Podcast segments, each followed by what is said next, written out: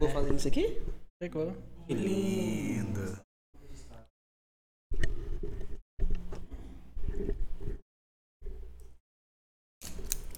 Ah, como é que fala pra poder fazer o negócio do áudio? Ação. É, não, pra poder sincronizar o áudio depois da edição, né? Ah não, eu jogo no programa, o programa faz isso. Então você faz o programa. Que isso. Faz. Então, galera, bom dia, boa tarde, boa noite. Começa. Salve, salve família. Vamos tomar processo logo no primeiro. Então, quebrada, é o seguinte, é possível, tamo aí é no possível, nosso. Vai, vai, vai, processar nós, não. Então, galera, aqui a gente está iniciando mais um projeto de podcast, né? Que é novidade aí no Brasil. A gente não tá copiando ninguém.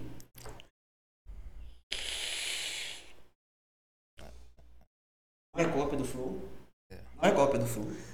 Então é o podcast do Copo, onde a gente tem o intuito de trazer personalidades aqui de Pirapora, região, amigos, para poder conversar, saber um pouco mais da história, para poder tocar, trocar aprendizado, né? Eu sou o Alex. Eu sou o Lucas, nós vamos estar aqui apresentando. Não é a cópia do Flow, porque aqui é dois gordinhos, lá é só um. Mas vamos dar pra ter tudo, né? É, então... Mas nós não, então não é cópia. Não vai ter como Mas pode ser, não. pode ser cópia do Pode Papo, porque os dois é gordo. Nada se cria, tudo se copia na vida, né? Mas o cara que fica no áudio do Pode Papo é viado. Ah, então, então, então plagiamos mesmo. Tamo no caminho. Estamos no caminho. Então hoje, né, pro nosso programa beta, o primeiro, a primeira edição, a gente trouxe um amigo, um irmão, a gente trouxe um cara que é estrogonoficamente falando, inoxidável, André Luiz Correia, É isso aí. Artista, contador, advogado e mentiroso. É isso aí. então, galera, muito obrigado. Primeiramente, muito obrigado pelo convite, né? É uma honra participar desse momento beta, porque se der tudo errado, foi a primeira edição, então dá tempo de consertar depois. O erro foi, o problema foi esse, né? É, é, tá- se tudo der certo, vai dar errado. Então deu certo. É isso aí. Então, você é um cara mais desenvolto, né? Você acha que a gente pode perguntar primeiro pra ele? Então, né, André que é um cara que, que já viveu aí muito tempo das artes, vendendo sua arte na praia. e André não é, André é de, de BH. É, então, como é que você veio cair aqui nessa cidade agora? Agora que todo o pessoal tá conhecendo mais, né, a capital morena do Rio São Francisco. Então, nós temos cravado na nossa cidade isso. Como que você veio parar aqui? Cara, é, Pirapora foi um achado na minha vida. Primeiro porque é, eu encontrei Pirapora em Belo Horizonte. Fui num, num bar, tinha uma menina tocando violão, cantando muito, e eu olhei pra ela e falei, vou tentar. A gente se conheceu ali e tal. Um ano depois, a, a gente voltou a se encontrar e casamos logo de primeira. É, e ela é piraporense. Então ela morou comigo lá durante sete anos, participamos juntos de todas as propostas musicais, né? Eu sou, sou músico, trabalhei muito tempo com a fotografia e ali, entre, entre as noites de fotografia e música, eu também estudava direito e ciências contábeis ao longo do período. Então, é, com a Gabriela, a gente viveu muita coisa assim, envolvida com a, com a arte. E aí, depois de sete anos de casamento, ela teve um problema nos rins e a gente decidiu é, diminuir a quantidade de coisas que fazia mudando para o interior. A cabeça de quem mora, quem nasceu no, no- em Belo Horizonte é o seguinte: eu vou para o interior porque lá eu vou ter paz, vai ser mais tranquilo. Quando eu cheguei aqui em Pirapora, é, foi incrível. É, primeiro que uma cidade quente demais, né? Você veio pra cá quando? Tem, tem quatro anos ou mais? Eu cheguei aqui dia 30 de novembro de 2017. E Quase, foi difícil colocar uma camisa, porque era, eu cheguei num tempo de calor da gota, era louco Ué, demais. mas passou? É, mas você se acostuma, né? Agora eu já consigo sentir um pouco de frio quando muda a temperatura. Mas o Rio São Francisco foi o que realmente me conquistou. Vi o pôr do sol ali no Rio, perto ali daquela prainha e um monte de, de coisas passando. Eu lembrava muito da questão do Rapa, né? Que na cidade é, só vinha na minha cabeça o que sobrou do céu entre tantas, entre tantos edifícios e aqui não, você tem o céu a, a qualquer momento. Então, cheguei aí em 2017 e pretendo ser enterrado aqui nessa cidade ribeirinha. Mas antes de vocês se mudarem para cá, você já tinha vindo aqui, já conhecia a cidade? Conhecia, né? Foram sete anos de casamento. Então, foi por isso que eu falei, ó, o primeiro lugar que eu quero ir era lá. Apesar de que eu vinha muito pouco. Eu vim muito no primeiro ano de casamento e Pirapora era totalmente diferente do que é hoje. Né? Tenho 11 anos com ela agora. Então, nesses primeiros 10, há 10 anos atrás, Pirapora era outra história. É, tanto que eu não pensava que essa cidade tinha tanto, tantas possibilidades econômicas quanto a que eu entendi quando cheguei aqui. Porque a minha prioridade, inclusive, era ser fotógrafo e músico. Minha, minha ideia quando eu cheguei aqui era mexer com arte. E que daria né, para uma sustentabilidade legal tendo em vista o que eu já vivi na minha vida mexendo com isso. Entendi. Mas quando eu cheguei aqui, já em 2017, tinha um, um potencial violento para outras coisas e eu acabei migrando a situação. Mas igual, você falou que já tem 11 anos que está com a Provavelmente, no início desse relacionamento, quando você você percebia também que a cidade respirava a cultura de uma forma diferente, né? Totalmente. Então, era uma é, a cultura piraporense que foi perdendo ao decorrer desse tempo. Você percebeu? Você acha que é decorrente também pela a evolução econômica, como você falou, das possibilidades que hoje tem, caso não tivesse essa evolução, essa troca, uma coisa influenciou na outra ou não? Eu acho, eu acho que se eu fizer uma análise assim, é, é até é, é, complicado, porque o que eu percebi foi o seguinte: há 10 anos atrás, eu, eu me envolvi com os profissionais da música dessa cidade, que são pessoas fenomenais, como é, a família Félix. É, conheci também um, um, um, sambista violento, esqueci o nome dele, não sei se era Adão. É, eu não me lembro direito o nome dele mas era um sambista mesmo. A gente, eu, eu cheguei com meu violão aqui e estava rolando uma roda de samba. Eu entrei com meu violão, comecei a fazer bordão de sete cordas, foi lindo. Eu passei a, a, a noite toda e eu só eu tinha saído para conhecer o Kaká e pegar um marmitex. E só que o violão estava dentro do carro. Cheguei em casa quase no outro dia. O pai da Gabi já olhou e falou assim: tem algo estranho nesse menino. Ele saiu para comprar comida e voltou no outro dia. Minha família. Não foi cigarro. Tá? É isso que eu falar. Se fosse para comprar cigarro, não tinha voltado. Não tinha. Tem, tanto, tem várias histórias dessas. Não, era comida. Então você fica com aquela pressão, né? Tem que alimentar a família. Mas quando ele viu com quem que eu estava e, e, o que estava acontecendo, era outra coisa. Não tinha internet, primeiro. Né? Lá em Belo Horizonte você já tinha o tal 3G. E aqui é, é, você não, tinha, você não tinha conexão legal. Então, as pessoas se encontravam muito mais. A cultura da internet, ela, ela vacalhou um pouco a questão cultural é, regional. Né? Por quê? Porque o povo começou a ter acesso a, de várias fontes, né? De várias fontes. E principalmente é, deixar essa daqui né? Como, se, o povo tivesse buscado sobre Marco Ribas, era outra história. Mas não foi isso. Eles conheceram MC Kevinho e as variantes evolutivas dele que veio, que, que o precede. Então, assim, não sendo preconceituoso, mas tendo uma visão mais moderna sobre o tipo de cultura que foi buscada e que também não deve ter sido influenciada pelo, para que os jovens a, a praticassem, tem uma diferença muito grande. Mas também teve uma evolução violenta na questão econômica. Né? Porque aí a gente migra duas coisas. Porque para aqueles que estavam enganjados na possibilidade de crescimento econômico, na, ob na observação da evolução da tecnologia em si, Pirapora foi um achado incrível. Porque tem muita gente focada nisso aqui. Povo, é, é, é uma cidade interior que está muito conectada com acontecimentos do mundo inteiro. Você não pode, você não pode fragmentar Pirapora tecno, tecnologicamente é, como uma cidade sem conhecimento. Ela é extremamente evoluída nesse quesito. Tanto que a gente vê profissionais aqui desenvolvendo tecnologias que são exportadas para fora. Eu acho que também isso Instituto Federal, né, vindo para cá também bastante para isso, porque antes as pessoas que eram qualificadas não tinham aonde estudar, se aperfeiçoar e até mesmo exercer aquilo, né? Então a, a, a evolução hoje com o trabalho home office também permite que os talentos não saiam daqui da cidade, que permaneçam aqui e em contato com o pessoal local, com as necessidades locais, acaba desenvolvendo um, um trabalho que socialmente é importante.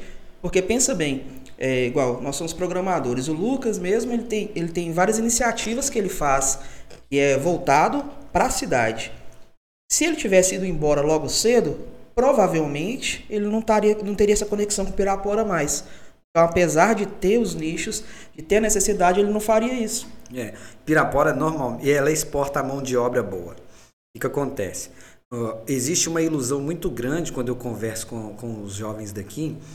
É, pô, eu sou demolei. Então, só que eu já tenho 35 anos, então eu sou sênior. Então, quando eu vou conversar com os demoleis de Pirapora que ainda estão em fase de amadurecimento é, financeiro, a, a vontade deles é sair daqui e tentar algo na capital. Como se a capital tivesse ali o, o, o sei lá, fosse o, o, o pote de ouro no fim do arco-íris, entendeu? É, a visão, é a, a, visão de, su, de, sucesso financeiro é, só existe se você sair do interior. Exatamente. E é uma ilusão, assim, é, que eles sentem isso quando saem, entendeu? Porém, os, os que saem e conseguem um certo sucesso, eles não fazem a conexão de que eles poderiam ter conseguido isso aqui. Né? Os, é, você pode ver pelas experiências de amigos que a gente conversa que tem oportunidade de trabalhar até no exterior, é, com, com, empresas do exterior em home office. Isso. Né? Então isso existe e isso existe no território de Pirapora. Entende? Isso me deixou muito motivado. Né? Conhecer pessoas como vocês que desenvolvem a tecnologia como vocês desenvolvem me fez ter a certeza de que eu poderia é, passar o meu horário de almoço na, no, na, na, beira do Rio São Francisco, molhando minhas pernas, né? Eu posso acabar de, de, de fazer um trabalho cansativo e ver o pôr do sol e, e, e, arara passando por cima de mim. Isso não, isso não acontece em qualquer lugar. É uma qualidade de vida violenta e com a mesma estrutura tecnológica que eu viveria numa capital. Então, é, ir para a capital com esse pensamento é o que me permite entender né, a, a questão da ilusão que as pessoas sentem. Mas é, mas, os, mas, mas as pessoas fazem isso. seu também é porque você é da capital. Sim. Sabe? Porque eu tenho um pouco, eu entendo um pouco do que você fala, porque eu também não sou, não sou de Pirapora, moro aqui há sete anos e tudo. E antes de vir para cá, eu estava em São Paulo, na região metropolitana, em Jundiaí, que também tem, tem tantos problemas quanto uma metrópole, só que muito menos ainda do que São Paulo. Né? O interior de São Paulo propicia, né? é, é, a gente consegue tá em contato com tudo, tá ter todas as vantagens de uma capital, mas quando você precisa de fugir daquela rotina toda, você anda 80 km, você fica de boa. Entendi. Né? O, a região metropolitana de BH, ela é muito mais sobrecarregada. As cidades, elas são muito mais é, agitadas. A selva de pedra mesmo. É, é muito, em comparação, é muito mais agitada. São Paulo, você saiu do centro ali, você consegue ainda ter uns momentos de. Eu dou 80 km, uma, horinha de, uma hora e meia dirigindo, você consegue ter, espairecer. Né? Com certeza. Agora aqui, a gente tem todas as vantagens de uma cidade do interior, só que quando a gente precisa de ter algum recurso e tudo, a gente tem que ir pro, talvez para Montes Claros, que seja um pouco mais próximo, mas mesmo assim não, não, nos dá tanta possibilidade quanto Belo Horizonte. É, nessa questão tudo bem. Agora, a gente tem que entender também uma coisa muito importante. É, Pirapora tem um centro de saúde que é fenomenal. Eu passei por lá. Né, com essa coisa do Covid aí, tudo que aconteceu, eu tive acesso ao, ao ambiente de tratamento de Pirapora e é absurdamente carinhoso. Coisas que a gente não vive com, com tanta eficácia na capital. É por quê? Não é, por falta, não é porque o profissional é diferente. É porque aqui tem 55 mil pessoas, 60 no máximo, entendeu? E lá são 4 milhões. Não dá tempo do cara prestar atenção em você. Né? É, vai prestar atenção seguindo protocolos médicos? Vai. Mas aqui, além disso tudo, ele, ele tem tempo para inserir um pouco de carinho, esse abraço que o interior Você desfruta da, da, intimidade. Né? Exatamente. Isso é principal. passou aí por, por essa. Na hora que a gente foi buscar ele lá, a enfermeira que estava cuidando dele, é, a, mãe dela me deu aula. Aí começamos a conversar, tudo. Zoou tudo. É. é, foi, foi, foi muito. Você teve Covid, né? Tive Covid. Aí, é, depois de quanto tempo? Como que foi? É, você começou com sintomas poucos e foi piorando? Explica um pouquinho. O que aconteceu? Eu peguei Covid. É, dá, eu consigo, depois de fazer uma pesquisa temporal, né, de que hora que começa o sintoma ou não, dá para entender que eu peguei Covid da forma errada, né? É, eu saí no momento que eu não deveria ter saído, para um lugar que eu não deveria ter ido. Pronto, aconteceu aquilo ali. Passou quatro dias, eu senti febre. Uma indisposição danada e tal. E, e aí isso aconteceu numa sexta-feira. Dessa sexta-feira até a outra sexta-feira, eu fiz todo o tratamento que o protocolo da OMS é, sugere. sugere. Tendo em vista que também, junto com toda essa dificuldade de entender a, a nosso, nosso momento político, né? Porque em determinado momento você tem a mídia falando que se você usar cloroquina, ivermectina, azitromicina, isso não adianta nada para o Covid e o que o Bolsonaro estava errado. Em outro momento você tem a, a, a, a mídia né, falando, olha, toma de forma preventiva que isso vai ajudar. O que, que eu fiz? Eu juntei as duas coisas num bolo e falei, vou tomar só um dos remédios. Atolei os dois pés. Por quê? Porque 10 dias depois o meu pulmão estava com 30% tomado. Então eu tive que internar, não tinha jeito. É, internei e, e Mas foi você percebeu um isso? Você estava sentindo falta de ar? Você não estava Não, não senti falta de ar. A febre não cessava. E eu começava a perceber, e doía o, o meu, o meu é, é, a parte do meu tórax, doía, sentia dor. Né? E, então eu fui no médico, é, ele, ele mediu. É muita gente no hospital. Então o que o cara faz? Ele coloca no seu trem no dedo que vai medir sua saturação. Se ela tiver acima de 90, você vai voltar para casa. Hum. Só que a minha não saía de 96 e eu tava sentindo dor pra caramba. Então eu falei, por favor, tem como fazer uma chapa do meu pulmão? E o cara chegou e falou, tem fez a chapa e não deixou vir embora mais.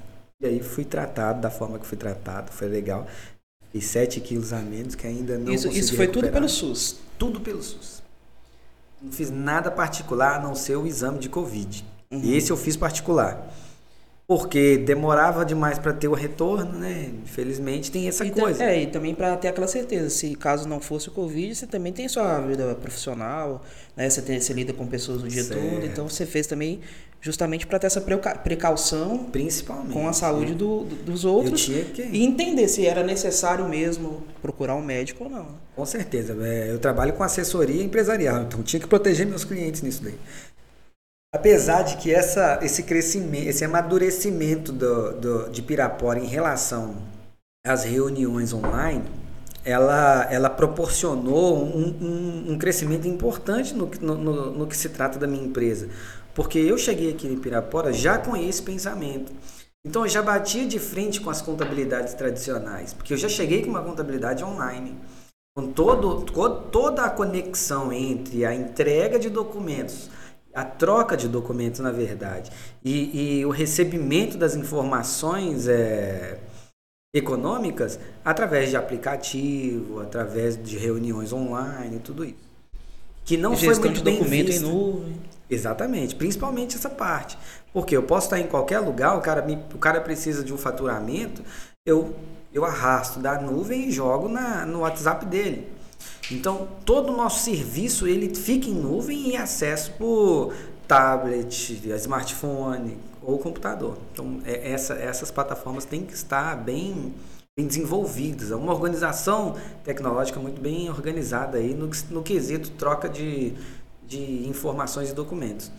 Então, o que acontece? Quando veio a pandemia e o povo foi obrigado a ficar em casa, se viu obrigado a ficar em casa, teve uma, um, uma mudança cultural que foi a que aconteceu de forma drástica. Isso me, permane me, me permitiu permanecer no mercado e até crescer. Porque a minha empresa cresceu muito porque, mais na pandemia. Porque já era um diferencial que você já estava preparado, você já tinha uma filosofia. Adaptar, não, Isso. não tive que adaptar. É. Acho que 90% do, desse mercado precisou foi se adaptar, né? Você já estava ali fazendo. Os processos, já estavam com os processos definidos. E o, e o melhor de tudo, isso gerou uma credibilidade, porque quando você vai conversar com um, um, um empresário que está acostumado a, a, juntar aquele tanto de documento e mandar para a contabilidade, ele acha que se você mudar aquilo ali, é, vai ser depreciativo. Ele acha que, que na hora que você pega o, o, o relatório do caixa dele, todos os, tudo que foi feito pela empresa, e importa para o seu sistema que você está tendo menos trabalho, entendeu? E na verdade não é, você está tendo muito mais confiança. Por quê? Porque você passa por um monte de filtros já pré-determinados por lei que vai, que vai gerar, vai te dar a oportunidade de ir direto na diferença, no erro em si, entendeu?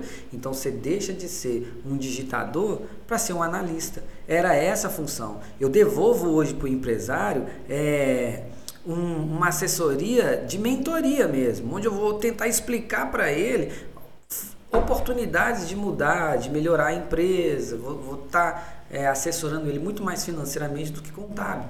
Porque contábil a gente vai primeiro mexer no sistema dele, organizar toda a empresa para que ele possa me dar a informação correta. Isso é a base. Essa é a base. A entrada de dados ela tem, que tá, ela tem que vir perfeita do meu cliente. E quando eu organizo isso lá, ele tem um fluxo de caixa analisável a qualquer tempo. Ele tem um plano de contas organizado para que ele mesmo possa tomar as decisões certas. Então, organiza a empresa primeiro.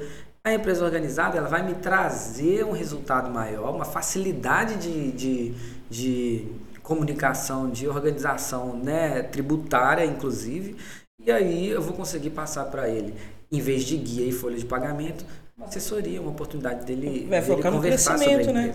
Porque aquilo que dava para automatizar está sendo feito. E essa questão de saber contratar os dados visando o crescimento e fazer com que a empresa é, tenha mais sucesso é, é, é, muito mais atrativo do que um digitador, como você falou e que, que era. E até para ajudar a encontrar as oportunidades, né? Nessa pandemia, por mais que a gente passou por momentos difíceis, apareceu muita oportunidade também para o empresário. Apareceu. Assim, de conseguir investir, de pegar um capital com juros menor. Sim. Só que teve muita gente que não conseguiu pegar essa oportunidade por não estar organizado. Muita gente. É muita empresa que morreu não morreu por causa da pandemia. Não morreu por causa da desorganização financeira. Vou te dizer o seguinte. Isso era prévio, é, é antes da pandemia já acontecia isso. Isso já acontecia. Isso já, aí, já era, Marco. É, quantas vezes você escutou que tantos por cento das empresas morrem em menos de dois anos, morrem em menos de cinco anos? Isso já era, já era um, um, um, número comum. Quando chegou a pandemia, que o cara teve que ficar fechado, que ele teve que fazer funcionário trabalhar em casa, o que aconteceu? Ele começou a perder é, mão de obra começou a perder a, a visibilidade do cliente. E aí, é, ele não estava. Primeiro, ele não tinha se preocupado com o marketing digital porque ele achava o seguinte: panfleto e rádio vai resolver meu problema. A rádio é extremamente importante. Eu nunca vou abrir mão de conciliar a mídia digital com a rádio. Mas, principalmente porque a rádio ela vai mexer com a parte local demais. Depende muito também do público, né? Claro. no mercado que, que a gente atua, de cama, mesa e banho, meu público está muito mais localmente falando na rádio do que na internet. Com certeza, é isso que eu estou te falando.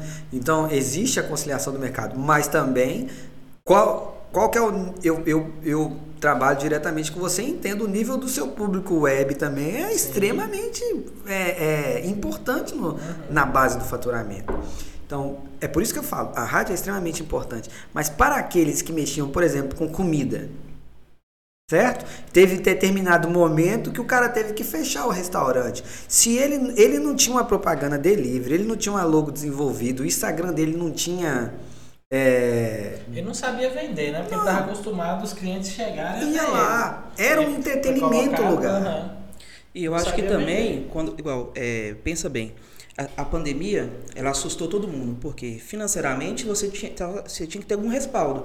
Não sabia quanto tempo ia durar, não sabia se você ia perder seu emprego ou não. não. Então, automaticamente, o consumidor se tornou mais exigente. Claro. Se antes eu saía e parava em um restaurante porque ele estava com mais movimento e tudo, isso não acontece mais. Não. Então, eu estou em casa, eu tenho tempo para ver o melhor preço, para avaliar os melhores sabores. O que chega primeiro. O que chega primeiro, o tempo de atendimento. Quente, Entendeu? Se, se a forma que o cara vai te responder no WhatsApp. Isso, isso mesmo. Isso, isso transformou Pirapora num lugar muito interessante. Porque esse momento de imigração, primeiro, a gente estava falando dos benefícios que o governo deu.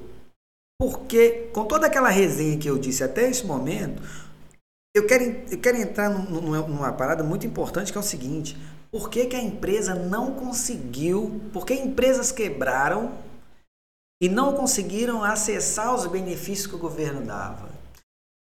Principalmente por causa da falta de conexão entre a contabilidade e o cliente. Por quê? Porque ele vendia, às vezes ele emitia nota só do que fosse passado em cartão quando emitia. Entendeu? Então ele estava trabalhando de uma forma errada, não, não, não sem preocupar com gerar um faturamento correto, sem preocupar com ter um histórico, né? com histórico é. e, e, e principalmente com a força econômica da empresa. Aí o Guedes chegou e falou o seguinte: quem faturou tanto, tantos mil em 2019 vai ter direito a pegar 30%. Com, mas quem faturou a partir do quê? A partir do relatório do PG10, do SPED contábil, que são relatórios que, que, que, que é aquilo que você declarou que recebeu e vendeu. Isso desesperou um monte de empresa que estava ganhando dinheiro é, é, sem declaração.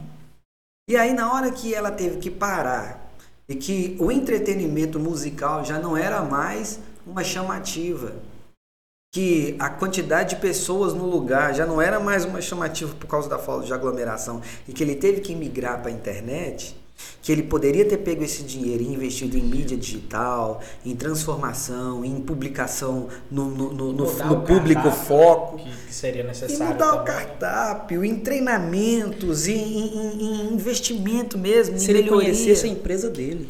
Exatamente. Tinha muita gente que teve sucesso por muito tempo e funcionou daquela uhum. forma, mesmo sem conhecer a empresa, sem saber de faturamento real. E você nem sabe, saber se esses clientes sucesso, às vezes estava trocando seis por meia dúzia. Isso. Mas, mas o cara está satisfeito quando, mesmo que entre dinheiro e sai dinheiro e ele não entende o que, que sobrou, o, o sucesso profissional ele não está diretamente é, agregado só à quantidade de lucro que você tem, mas na qualidade de trabalho que você está fazendo, entendeu? Então, tipo assim, é, sei lá, eu abro um empreendimento e as pessoas vão e é legal e você consegue ter um dinheiro, mesmo que você tenha pouco lucro, é, o sucesso da, da fama ali, ele também, ele também faz parte né? daquilo, né? O prazer, você vê que as pessoas estão rindo, estão gostando. Isso também é importante. Acho que é isso que, depois disso, que você vai conseguir pensar numa condição econômica.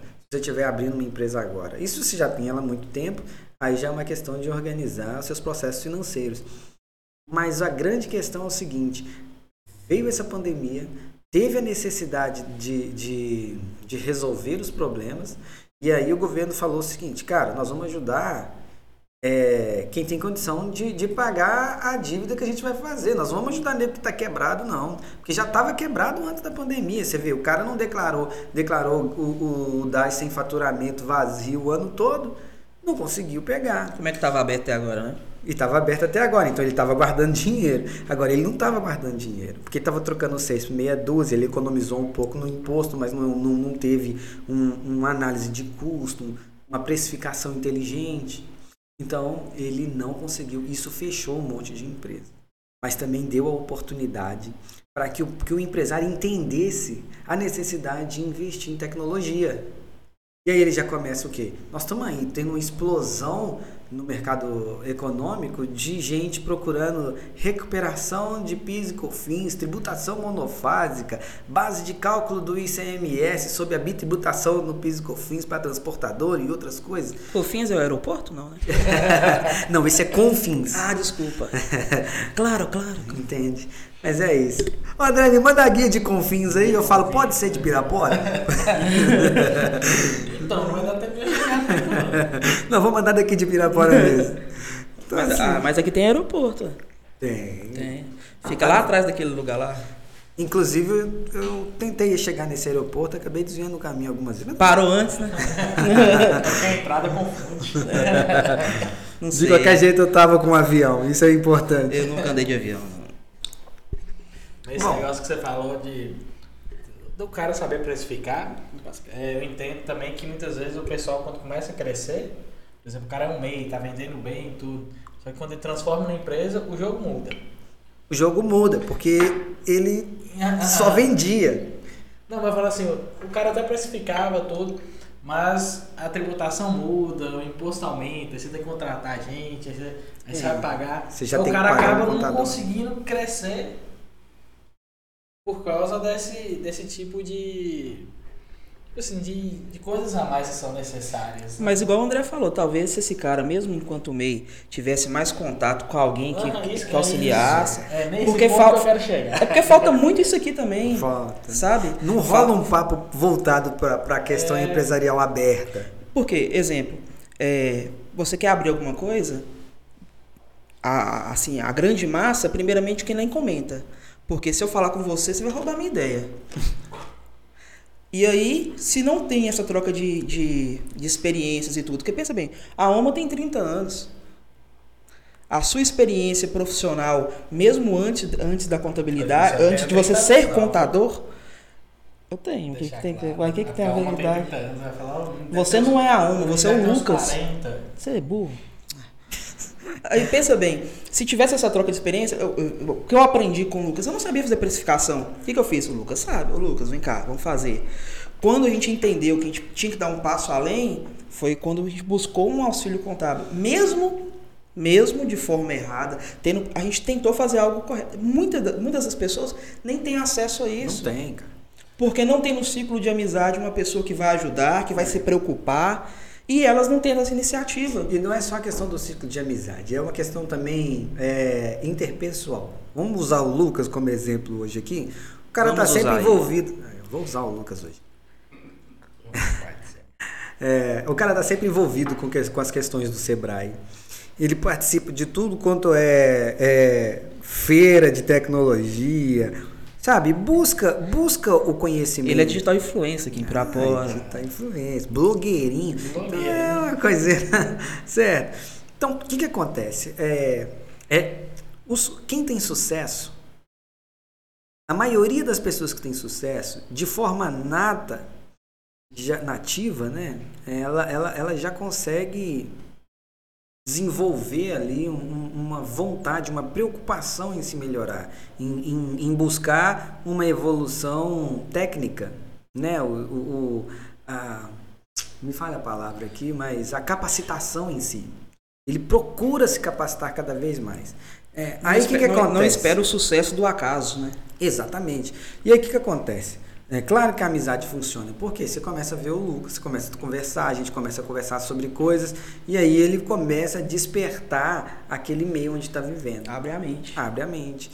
Agora, isso poderia ser muito mais evoluído se a gente tivesse, por exemplo, palestras é, mais atrativas para essa questão. Entendeu? O cara vê e fala assim: ah, não, nós vamos fazer uma palestra sobre economia às três e meia da tarde. E aí, três e meia da tarde, meu querido, só quem está em casa consegue fazer isso. Né? Então, é, eu acho que, acho que falta um trabalho voltado para isso daí. Eu tenho algumas ideias para desenvolver isso né, com o nosso novo empreendimento. E, assim, a oportunidade, ela está o tempo inteiro. A pandemia, ela quebrou muita gente, sim. É, fechar, vacalhou muitas famílias. É difícil ficar em casa. Eu concordo com isso. Agora, dá para fazer muita coisa em casa. Eu, eu penso assim, é, igual a- na situação que houve, né? Com a pandemia, com, com tudo que aconteceu, ela foi uma re- realidade mundial, né? Independente dos problemas do enfrentamento que a gente teve no Brasil, local, tudo bem. Só que era uma realidade que era inalterada. Eu não podia fazer nada para alterar aquilo que estava acontecendo. Então, diante daquela dificuldade, daquele obstáculo, eu que devo me reinventar e buscar alternativas Claro. sabe? É, eu, eu, eu- lógico que eu não tô passando pano para tudo que foi de errado, não. Só que não tem como mudar. Foi de errado como? O que a gente pode no máximo falar é sobre a vacina em 2021. Não, sim. Mas em 2020, 2019, 2020 aí que, esse, que essa parada realmente vacalhou. Mas eu digo assim, questionamentos sempre vão haver, essas discussões são até necessárias. Só que antes mesmo de eu ir e, e buscar do que reclamar, eu tenho que fazer uma parada introspectiva, olhar pra mim, já que eu não posso mudar, o que eu posso fazer diferente para poder encarar daqui em diante. É. Então, quando eu, eu, eu preocupo primeiro comigo, me, me, me amparo, me protejo, para depois buscar os direitos que são coletivos, que são necessários também. Certo. Porque só reclamar, Não dá. E né? todo mundo vai reclamar, né? Raul Seixas já falava isso, né? Tem uma música dele que acho que é Ouro de Tolo, não sei. Eu devia estar feliz, porque não sei o que lá. Então, Ele, ele reclama o tempo, todo mundo vai reclamar. Mas essa música aí, é, ele foi- quando ele, ele, ele é baiano, né? Ele era baiano. Quando ele foi para São Paulo, ele foi muito bem sucedido. É. Só que mesmo assim ele estava depressivo. Faltava um Ele- berimbau, né? Ele não estava feliz, né? Então essa música é, um- é muito reflexo daquilo que a gente também tem, né? Covid? A- Até que ponto que o sucesso, igual você falou, o sucesso é muito relativo, né? A visão que eu tenho de sucesso, por mais que nós sejamos próximos, que a gente tenha muita coisa em comum, a minha visão de sucesso pode ser diferente da tua. O meu sucesso pessoal pode não ser, não, não seguir os mesmos passos que eu quero ter no Não, sucesso com profissional, certeza. né? O que não muda é a projeção econômica. O sucesso pessoal ele é subjetivo. A questão econômica não é. Ela é matemática. Ela é puramente matemática. Você é capacitado. é, a capacitação também não é subjetiva, porque a busca está aí. E você precisa de um profissional que acompanhe isso. O grande problema das empresas é não dar valor na oportunidade de um, de um profissional orientá-las. Por exemplo, você abre uma pastelaria. Cara é bom no, na- na- no quesito culinário. Ele estudou se capacitou para aquilo ali. Mas ele não conhece a parte de mídia digital. Às vezes até assiste um, um- um ou outro vídeo na internet, consegue entregar ali muita coisa, mas ele que trabalha sozinho, ele tem que ser operacional, financeiro, fazer um monte de coisa. Principalmente o MEI, né? Que a gente começou a entrar no assunto do MEI. Porque o MEI também, ele, ele é uma coisa complicada. Por quê? Porque se o cara entra no MEI e ele, e ele busca esses tipos de profissionais, é, ele começa a ter uma visão diferente. Por quê? Porque ele vai conseguir trabalhar e focar no que ele é bom para fazer. Outra pessoa vai, vai, vai orientar ele de forma às decisões financeiras que ele tem que tomar na empresa. E outra vai orientar ele como que ele vai se projetar no mercado digital. Essa soma ela é muito importante para o futuro do cara. Então, eu entendo e concordo 100% com você. Mas o que acontece? Esse cara, que ele é um bom pasteleiro, o pastel dele é excelente, com tudo que acontece ao redor dele, é, acaba fluindo nele uma coisa muito inflada, que é o ego. A partir do momento que eu sou bom em alguma coisa, eu me sinto é, em uma posição que eu não preciso te pedir ajuda. E vem aquela questão do medo, né? Ele vai querer saber como é que eu faço. Isso. Né? Então, assim, pensa bem. é, é, é, eu tô, tô te entendendo e concordo. Só que eu falo a visão como um todo. A única coisa o cara, que eu o cara ele não quer. Cultural, acho que isso é uma coisa Mas ninguém quer cultural, saber né, qual que é a receita que ele faz o sanduíche Mas ou, ou, ou, Mas, ou mas pastel. vai chegar isso na cabeça do cara, cara. é Não, cara, difícil. ele tem que. O que eu tô querendo dizer é o seguinte: não é a receita de, de- de- a receita culinária, Não, sim, é o desenvolvimento de, de, de agregar um profissional de financeiro, é agregar uma assessoria financeira e uma assessoria em marketing para que ele projete o que ele está vendendo. Tá, deixa eu tentar me expressar melhor. Eu vendo meu pastel, eu ganho 10 mil por mês vendendo meu pastel. Aí, eu não quero pagar 600 reais para um contador, porque é um absurdo. Entendeu? Ele só vai mandar imposto. Isso eu escuto direto. Entendeu? É, sim, mas essa é a visão geral. E, e tem muito contador aqui que só manda imposto mesmo. Mas qual que é a forma, qual que seria a forma madura de crescimento? Olha, eu estou enquanto MEI, no início eu tenho que ser eu faço tudo mesmo. Só que eu vou colocar metas. A partir de tal faturamento e tal lucro, eu já consigo é, agregar uma pessoa que vai fazer minhas redes sociais. Aí eu já me livrei de um peso, eu consigo aperfeiçoar isso. Sem poder aglomerar, como que ele vai fazer e ele vai chegar nisso? Nós estamos falando o seguinte: o foco é entender que, que o ambiente pandêmico gerou para que as empresas quebrassem e a economia ficasse difícil. E o que eu observei aqui no Pirapora é que a gente tem uma capacidade financeira e econômica incrível. E que as pessoas aqui têm uma questão tecnológica é, é, de fácil acesso. Nós temos um monte de gente mexendo com isso. E agora, no finalzinho de 2020, isso explodiu um pouco mais por causa da, quebra do preconceito das coisas que são feitas de forma virtual, né? que foi obrigado. Agora, o efeito, o efeito dominó que aconteceu com as empresas quebrando são empresas tradicionais que não, que não deram moral para isso em algum momento a transformação que vocês estão fazendo no mercado. Eu vejo o Lucas postando muita coisa de tecnologia, se envolvendo com muita coisa dentro aí da SIAP, é, as coisas que a gente já conversou sobre as, as possibilidades de crescimento econômico e programas que a gente desenvolve junto para a melhoria da sociedade econômica, é isso daí que vai fazer a grande diferença. Mas isso acho que é uma coisa cultural e que ainda vai demorar um tempo para mudar na cidade. Claro. Porque aqui a gente ainda tem muito essa questão assim, meio que santo de casa não faz milagre. Não, nós já fizemos. É, é que você. Quando acabar esse período pandêmico, a gente vai retomar, fazer, a gente fazer eventos aqui, que era tipo assim, nem se fosse para fora, com a capital, muitas vezes você não encontrava a qualidade que a gente fazia. Uhum. Dos palestrantes, do pessoal que. Não, eu vejo por conhecer vocês. E a gente quer voltar a fazer isso para mudar. E para melhorar, porque, tipo assim, igual, eu sou daqui, eu tenho. É, eu gerencio a OMI e eu tenho empresa de tecnologia também. Eu não quero sair de Pirapora, mas para isso eu preciso de mão de obra na cidade. É.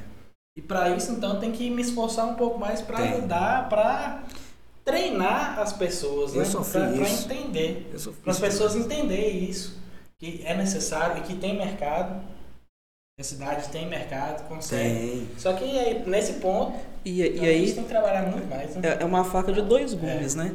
Porque, exemplo. Dois o, o quê? De dois gumes, uma faca e dois legumes. Ah, de dois gumes. Faca flat.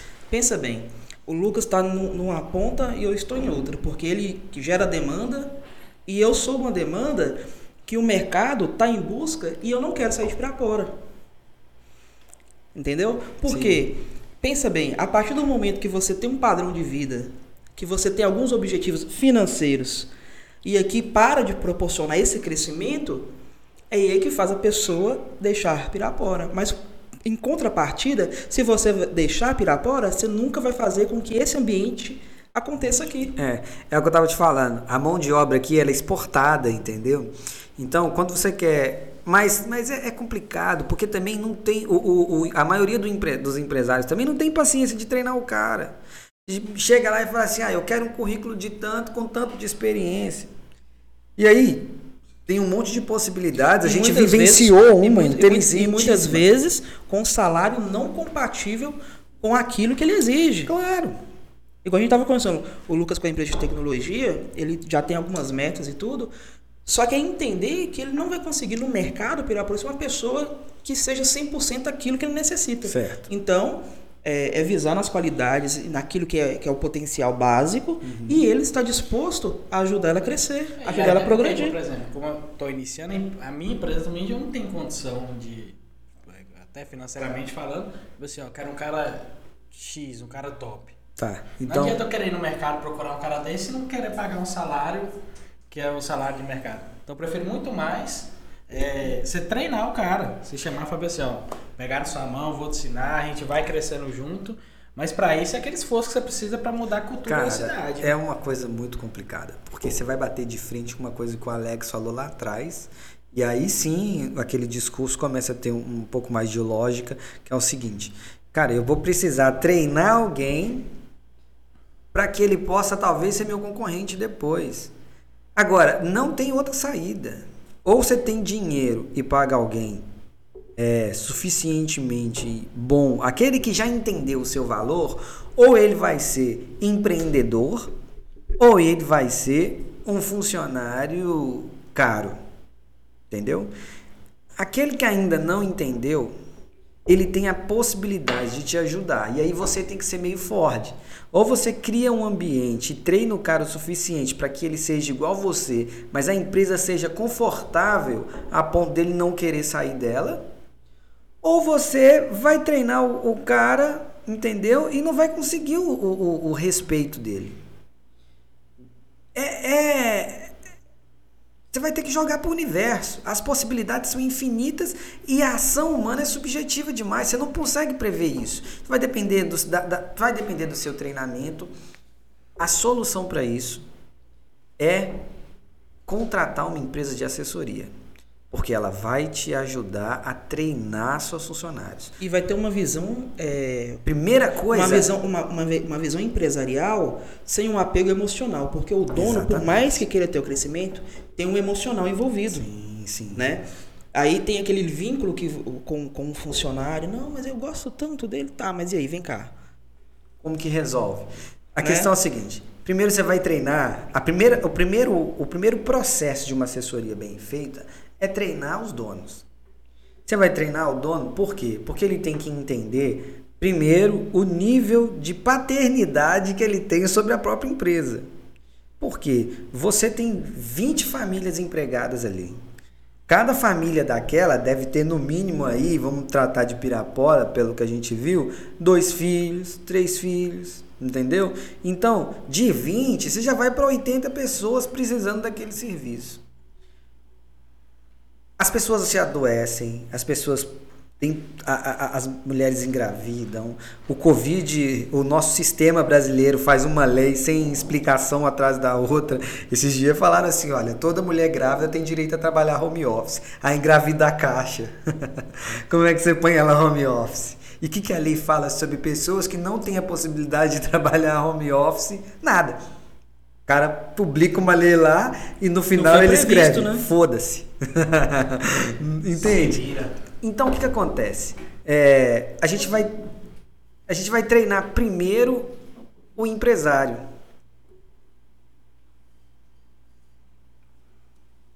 A gente vai tem que alimentar os dragãozinhos. Tem, tem, isso é verdade. A gente vai treinar primeiro o empresário. Depois que o empresário entendeu qual que é o processo, teve, teve porque muitas vezes ele está vendo ali o cara como empregado, mas ele, ele tem que perceber que ele tem essa função, é, ele acaba adquirindo, sem querer, né, essa função de paternidade sobre tudo que está acontecendo. E aí depois você vem com. Você vem treinando os seus coordenadores.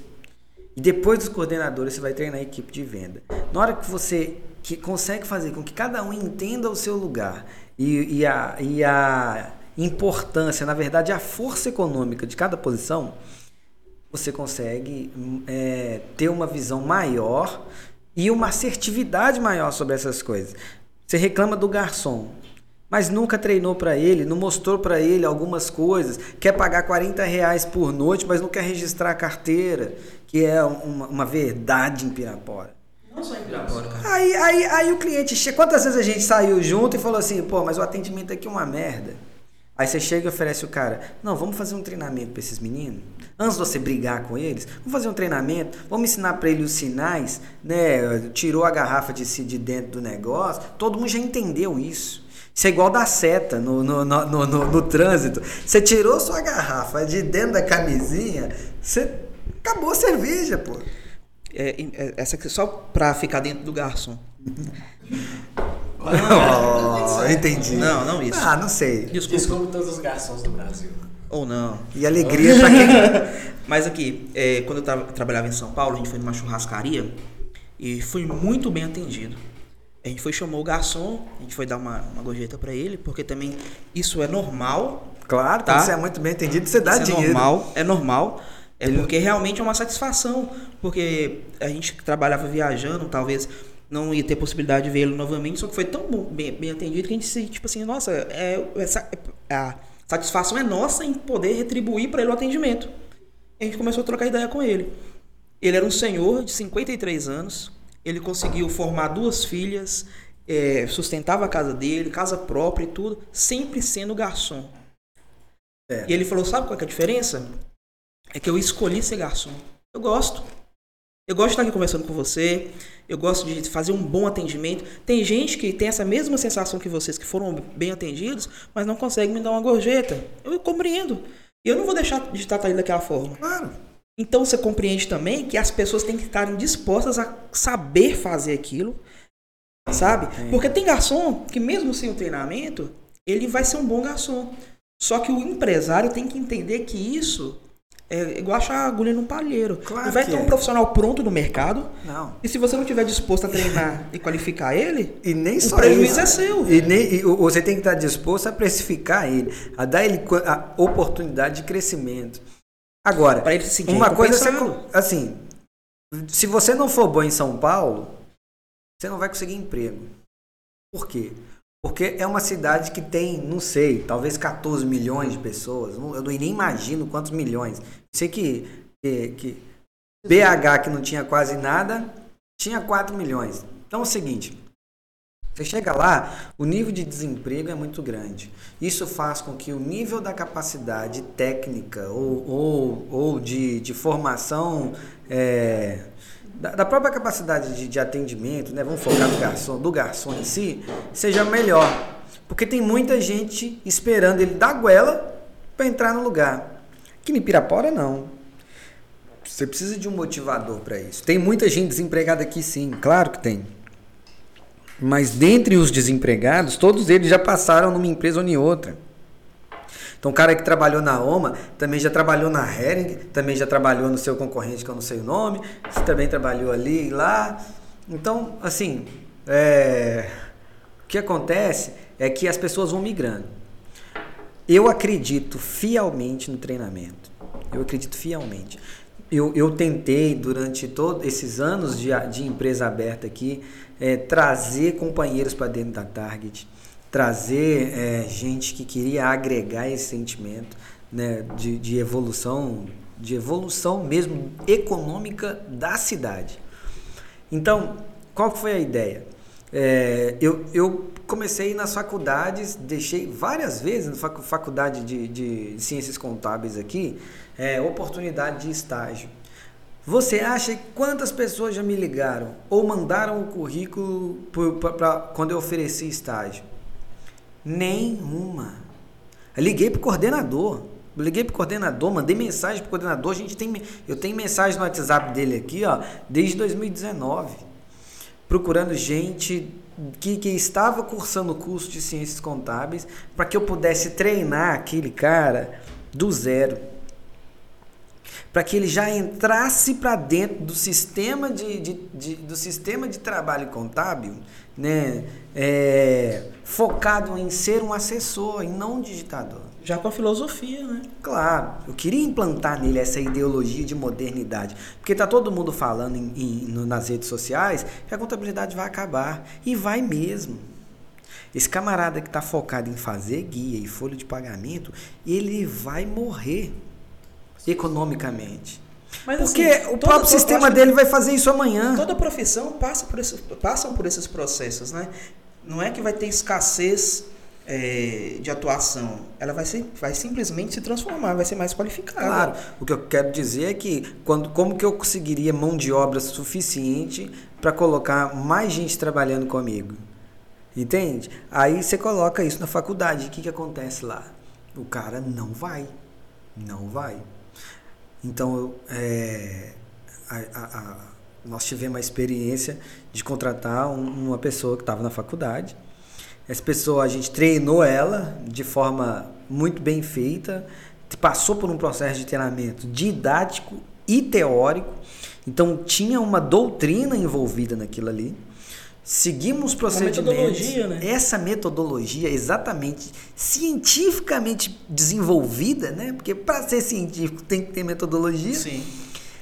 O que que a gente fez? Eu não gosto desses trem científicos, não. não gosto nem de ler. Não, né? Não, né? É um dos que mais produz essa É miséria. por isso que é burro. Quando a gente conseguiu, olha só, quando eu desenvolvi esse processo na minha própria empresa e apliquei na minha empresa, eu tive a certeza da competência que é desenvolver o seu funcionário, de dar para ele a oportunidade intelectual dele conseguir fazer tudo sozinho. Agora, como que eu melhor, como que eu garanto que ele continue ali? Com processos de bonificação. Se eu consigo melhorar a capacidade do meu funcionário e eu consigo aumentar o meu faturamento através da mais-valia que ele produz, eu preciso devolver essa possibilidade também. Por quê? Porque eu consigo ter um honorário que me permite fazer essas coisas. Quando você concorre com migalhas, aí você não consegue.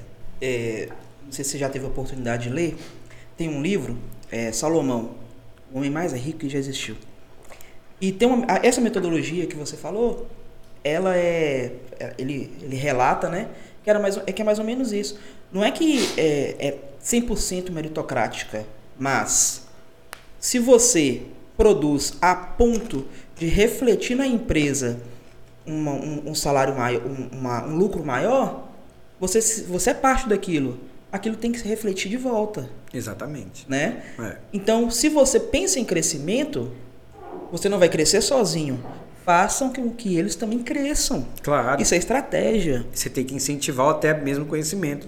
Mas você também tem que estar com as pessoas certas, porque tem gente que não que não adianta você colocar na empresa, ah, se você vender ou se fizer algo a mais, você vai ganhar mais. Ô Lucas, é para isso que existe o período de experiência. Uhum. Sabe aqueles três meses que a lei determina que é experiência? O que, o que acontece é que o, o empresário ele tem que estar tá focado em observar esse período. Na hora que você contrata um cara que está virgem... Ele, ele, mas ele tem que estar tá preparado para isso também. Para saber o, como que vai Isso, para o empresário tem que estar tá preparado Por isso que ele precisa da assessoria. Isso. Você tem que treinar o empresário. Esse período de experiência é importantíssimo. Olha o que, que eu fiz essa semana aí com os nossos funcionários. O funcionário me fez uma pergunta. André, é, a guia, eu, eu, tive, eu pus uma.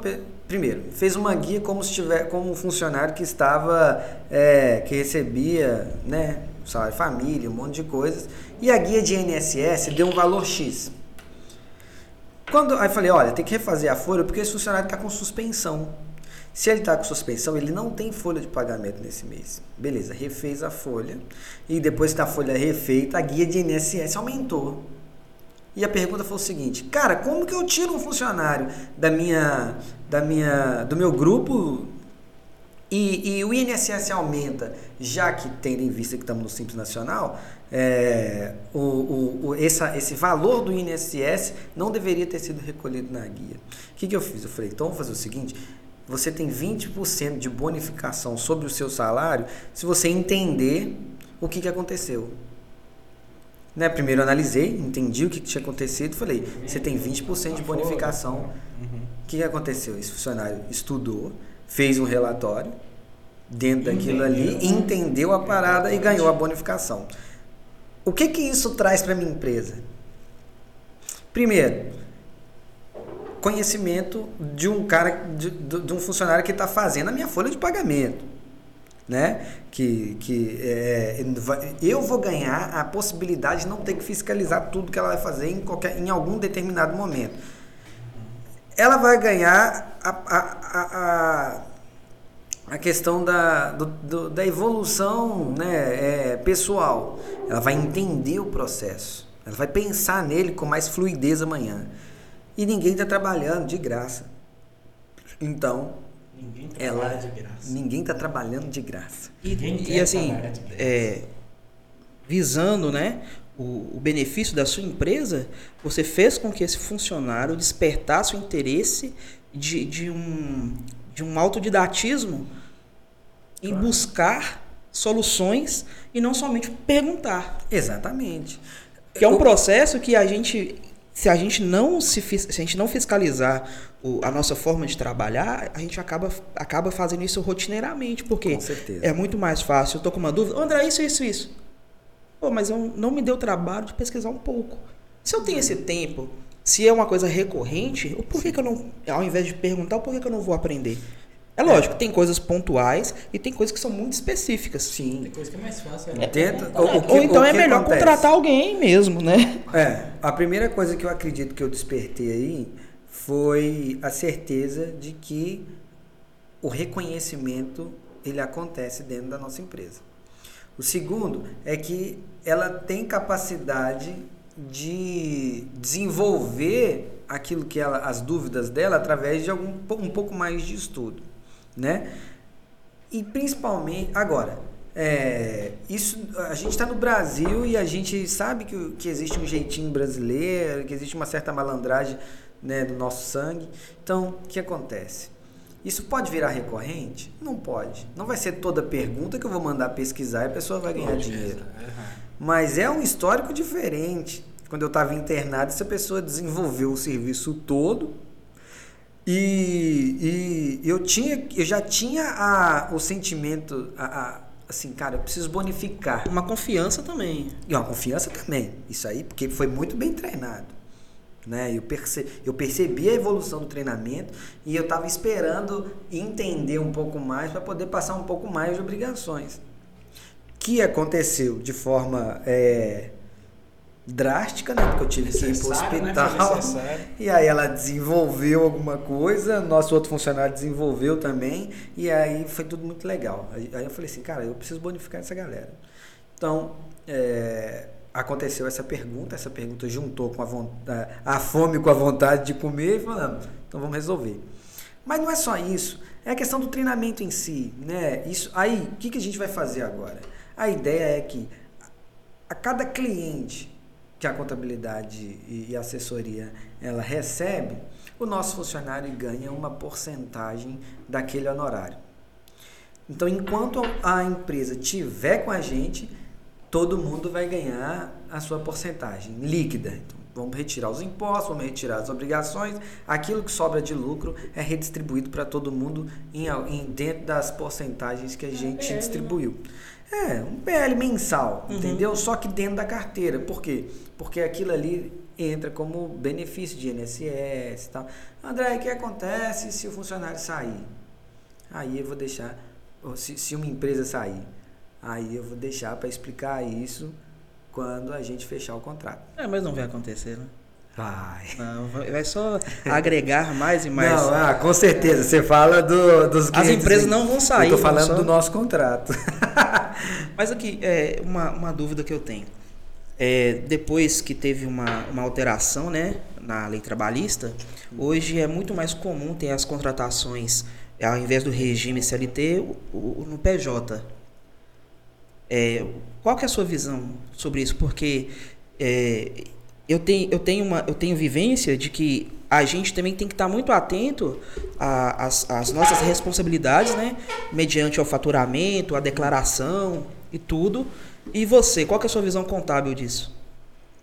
Cara, primeira coisa que o, que o empresário tem que entender é o seguinte: o que o motiva a transformar a contratação CLT para contratação PJ? Se for diminuir imposto, deixar de pagar 13 terceiro e férias, isso e isso for provável, ele está dando um tiro no próprio pé. Por quê? Porque esse cara depois vai entrar na justiça, vai provar o vínculo trabalhista e vai ganhar tudo que não recebeu. Independente do, de ter contrato, de não ter. O, o, a, a lei aplicada ao caso concreto, ela não muda por causa de, de contrato ou por causa de nenhuma, nenhuma outra é, é, evasão ilícita. O vínculo existe. O vínculo existe. Se o vínculo, tá, se o vínculo trabalhista existe, independente do nosso contrato, ele tem que, ele tem que preceder das coisas como INSS, FGTS, férias, um terço de férias e décimo terceiro. Tá bom? Então tá. Não, André. É, eu, eu, quero, eu prefiro contratar CL, é, CNPJs, né? PJ, o PJ MEI, porque além dele me dar essa garantia, ele permite com que o, o, o outro cara cresça também. Entendeu? Se você desvincular o vínculo trabalhista nisso daí e cobrar dele a produção, você começa a transitar da mentira, né, de, de contratar um cara MEI só para fugir da, das obrigações trabalhistas, mas contratar um, um MEI que é de fato um empreendedor. Uhum. Então você vai fazer o seguinte: ah, eu trabalho com MEI, eu sou programador. Então eu tenho tal demanda para responder, para fazer. Eu nem sei ainda, nem analisei se programador pode ser MEI. Né? Tem que analisar isso daí. Teoricamente não, né? Não pode? É, todas as. Todas as. Todas as. Assim, é porque não tem uma categoria que. mas, mas que- tá em votação do Senado, já. Ah, mas não tem. Não tem. Não tem. Se programador não pode ser MEI, não tem como. Ah, eu, eu, eu sei o seguinte. Você pode fornecer empresas- serviços. É, é, serviços de. É de. Aula Não de TI. de TI. voltados a TI, mas não especificamente de programação, produtor de software, porque aí tem Licenciamento, é, porque tem todos os tem todos os, os amparatos ali que não foram trabalhados ainda. Porque exemplo, se eu sou programador e eu estou fazendo algo sobre demanda para você, o direito intelectual daquilo é seu. Tá. Porque E você é o existe- porque você é o provedor. Existe um órgão que regula isso? Eu tenho que estudar sobre Também sobre não. a programação, não tenho Também tanto não. conhecimento. Porque é, o você que eu tenho você certeza consegue- sobre o MEI é o seguinte: Não, é porque a gente não tem uma categoria certificadora tipo igual o, A o- OAB, a OAB ou CRC, não é, temos. não tem. Tá. Largar Não, das traças, mas né? eu acho que a parte TI nunca vai chegar. Até a oportunidade de ser MEI. não, porque nós somos os rebeldes. Essa, essa classe, até porque, igual, por exemplo, você, ser contador, você tem que passar pela. Prova e um monte de Não, coisa. você tem que fazer a faculdade, ciências contábeis. E pro cara ser programador, o cara não precisa Tem uma faculdade. a disso. faculdade. Certo. É, de fato, essa parte do conhecimento sobre a programação e a aplicação tributária que está em cima dela, eu não tenho, até porque eu não tenho nenhum cliente voltado para isso daí que seja MEI ou que tentou ser MEI. Mas o que eu posso dizer é o seguinte: é, vamos supor que você é gesseiro, que eu tenho certeza que pode, ter, que pode ser MEI, né? Ou, então, você contrata o cara então, para que isso dê certo. Deixa eu te interromper só um momento. Para você se enquadrar como MEI, você tem um faturamento anual que você não pode extrapolar, Exatamente. certo? Sim. Isso é um dos critérios. 81 mil hoje. Existe outro critério para poder se encaixar na categoria de MEI ou não? Você não pode ter mais que um funcionário registrado também. Entendi. Entendeu? É, esses são os dois princípios básicos. E, e estar enquadrado dentro da lista da, da- das, dos quinais, que- das atividades que podem ser MEI. Tá, mas pensa bem, igual o O gesseiro. que não pode é o seguinte: se tem um órgão regulador, não pode ser MEI. Então, É, tá. advogado, contador. Tem uma exceção, né? Tem uma exceção para médicos e para dentistas, se eu não me engano. Justamente para poder conseguir ter, ter os consultórios e não ter. Médico e dentista ser MEI. Não, eles não, eles não são MEI, mas também não são ME. Tem um, eles Não, se enquadram em alguma bem, coisa que eu não tudo sei o bem. que que é, não. Mas eu queria perguntar do gesseiro. Pensa bem. Vou pesquisar sobre isso também. Ele é, ele, ele tem que ter um faturamento de até 81 mil. E só pode ter um funcionário. Certo. Aí o salário desse funcionário ele tem que ser decorrente desse faturamento de 81 mil. Exatamente. Não, como assim? É porque o faturamento é do MEI. Sim, mas o, o salário não é. Ah, O, entendi. sal, é, o salário tem que ser decorrente do MEI. Tem que ser. Não. Se você ganha 81 mil por Pois ano, é, mas o negócio que aí restringe demais, cara. Fica, porque 6.650 por- o cara por tem que ganhar ano. muito pouco. Porque o, Sim, fa- mas por o MEI exemplo, Mas isso o é pra isso. É pra profissões. O, cara O MEI, ganha- o MEI é- pode ter no máximo de faturamento mensal 6.750 reais.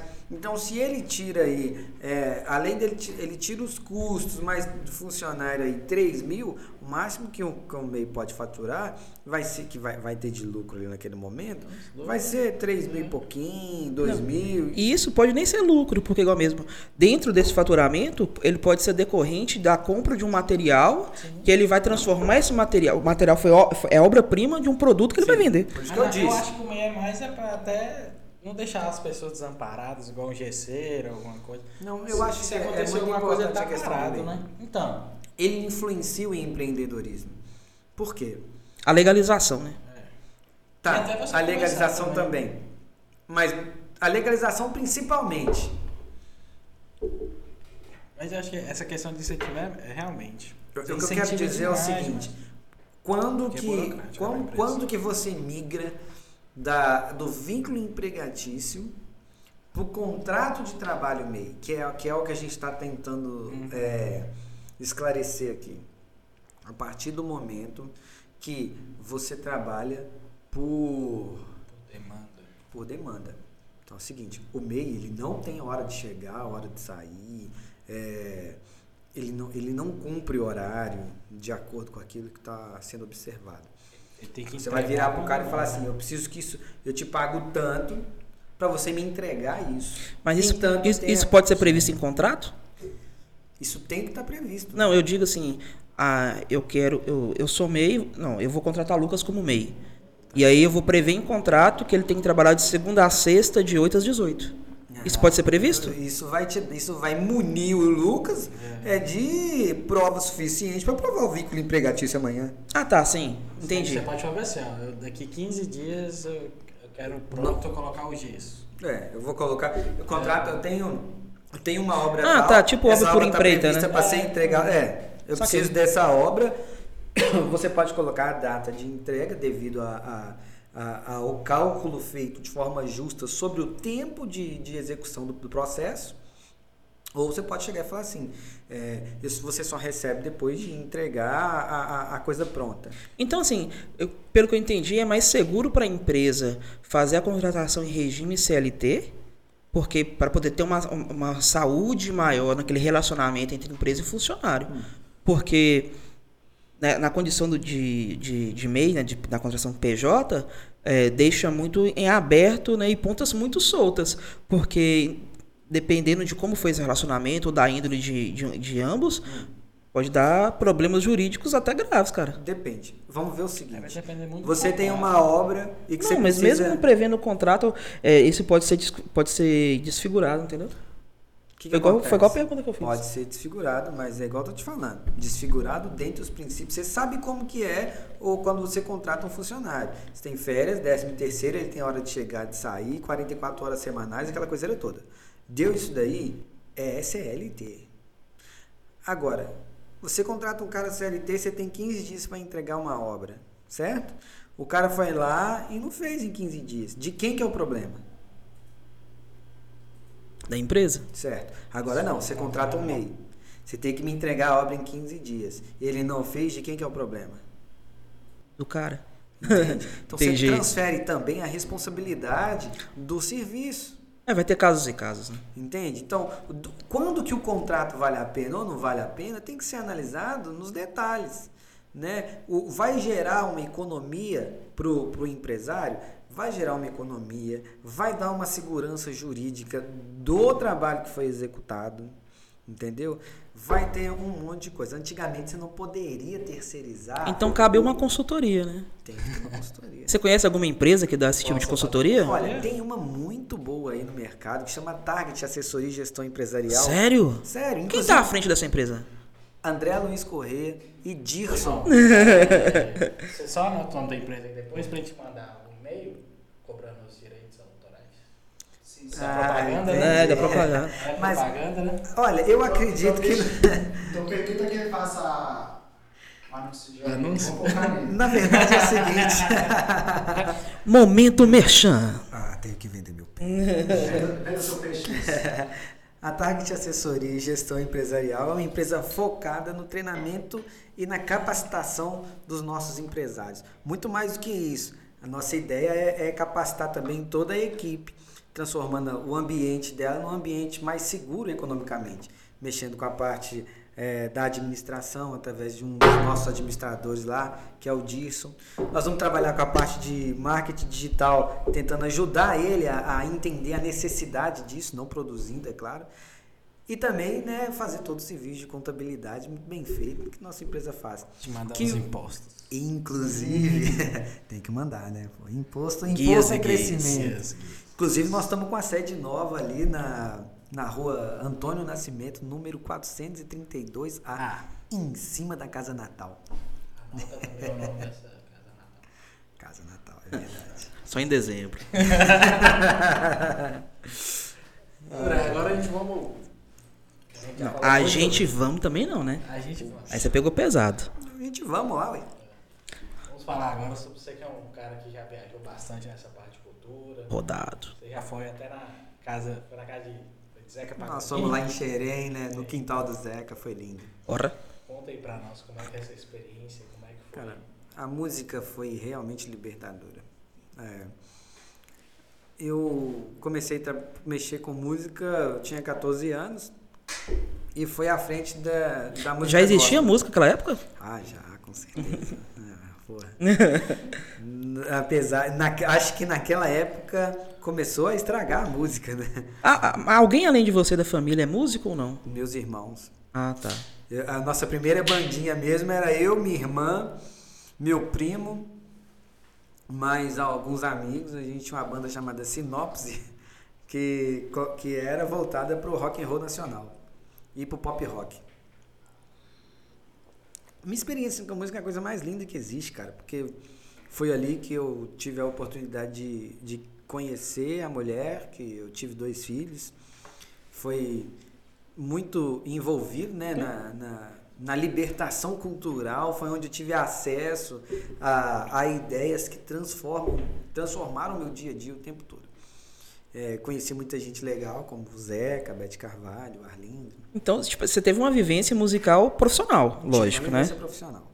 Tive uma vivência profissional. Eu sempre, fui, eu sempre tive esse quê de empreendedorismo. Tudo que eu entendia que dava para fazer bem feito, eu tentei fazer dinheiro. Uhum. Né? Música foi uma dessas coisas. Começou com um hobby muito grande. Quando eu vi que isso atraía público, a gente já abriu, começou uma bandinha. Bora monetizar. Como monetizar? Não adianta ser formado em, em direito, ciências contábeis e não entender nada da mão invisível. Então a gente falava, vamos fazer esse trem, vamos fazer economia gerar da forma que ela é. E, e era legal, eu tive muita, eu queria muito, inclusive em determinado ponto da minha vida, eu queria ter transformado aquele ambiente num ambiente é, de vivência econômica mesmo. Mas a Gabriela logo Principal recurso, né? O principal recurso. É. Mas a Gabi, a gente, eu lembro que eu pedi demissão da contabilidade que eu trabalhava, peguei todo o, o meu acerto, pedi demissão não, né? Nós fizemos um acordo, fora do normal de falar isso, mas tudo bem, todo mundo faz isso. Fiz um acordo. Todo mundo não, na UMA não acontece. É verdade, edita isso aí depois.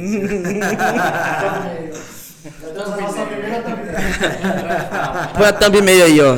André denuncia. Oswaldo e Lucas da UMA fazem acordo. Acordão. Fazia. Na madrugada. Fazia. Igual, igual, igual os políticos, é na madrugada, vão lá votar.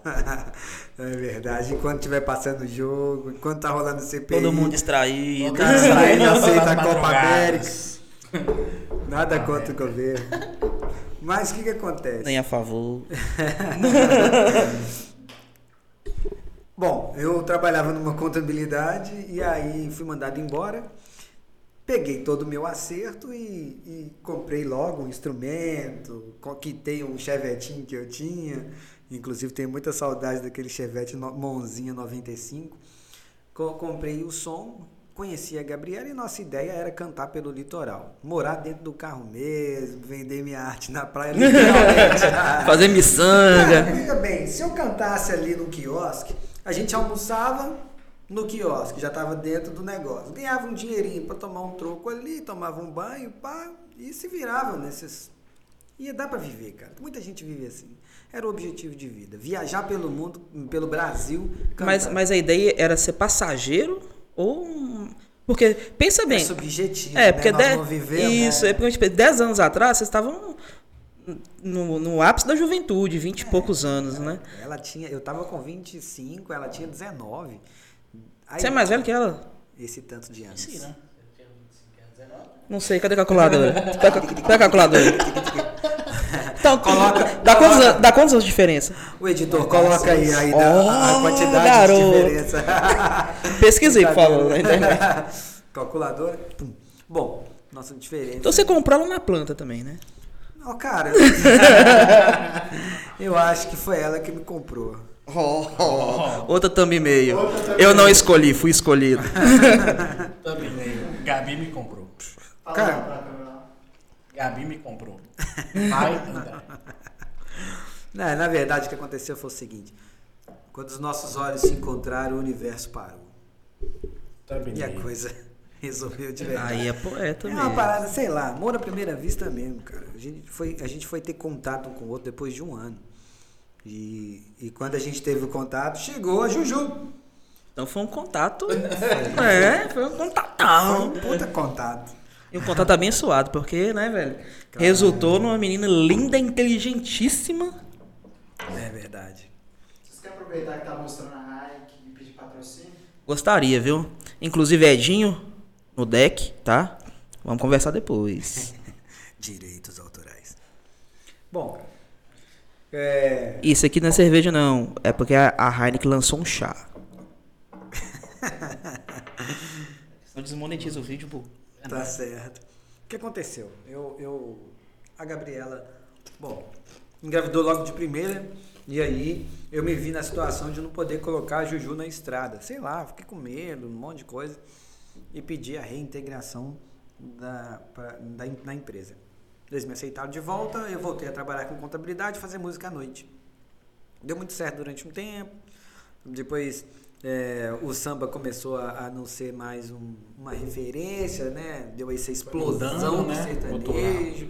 O sertanejo começou a envolver muito com a questão do, do pagode. Eu era um sambista mais tradicionalzão, né? mais bossa nova, não sei o quê. Isso parou de vender.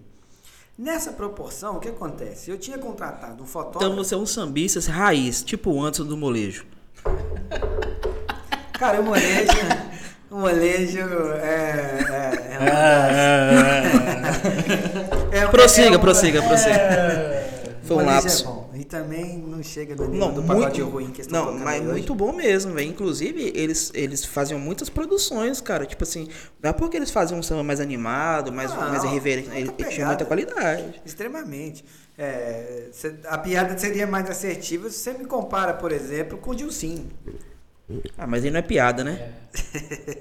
Aí é mau gosto. Brincadeira, Dilcinho. É verdade, sim. A gente canta muita pa- música sua. Mas é o que é a questão. É, o que aconteceu? Curiosidade, que é uma pergunta aqui. Se o Anderson do Molejo chamasse pra uma reunião, você iria? claro que eu iria, pô.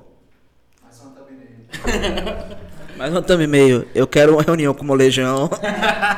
Molejão! Agora, ele só não pode me chamar de Andrezão! garoto. Andrezão! Eu só tenho medo dele me chamar de garoto. Mas isso aí a gente conversa depois.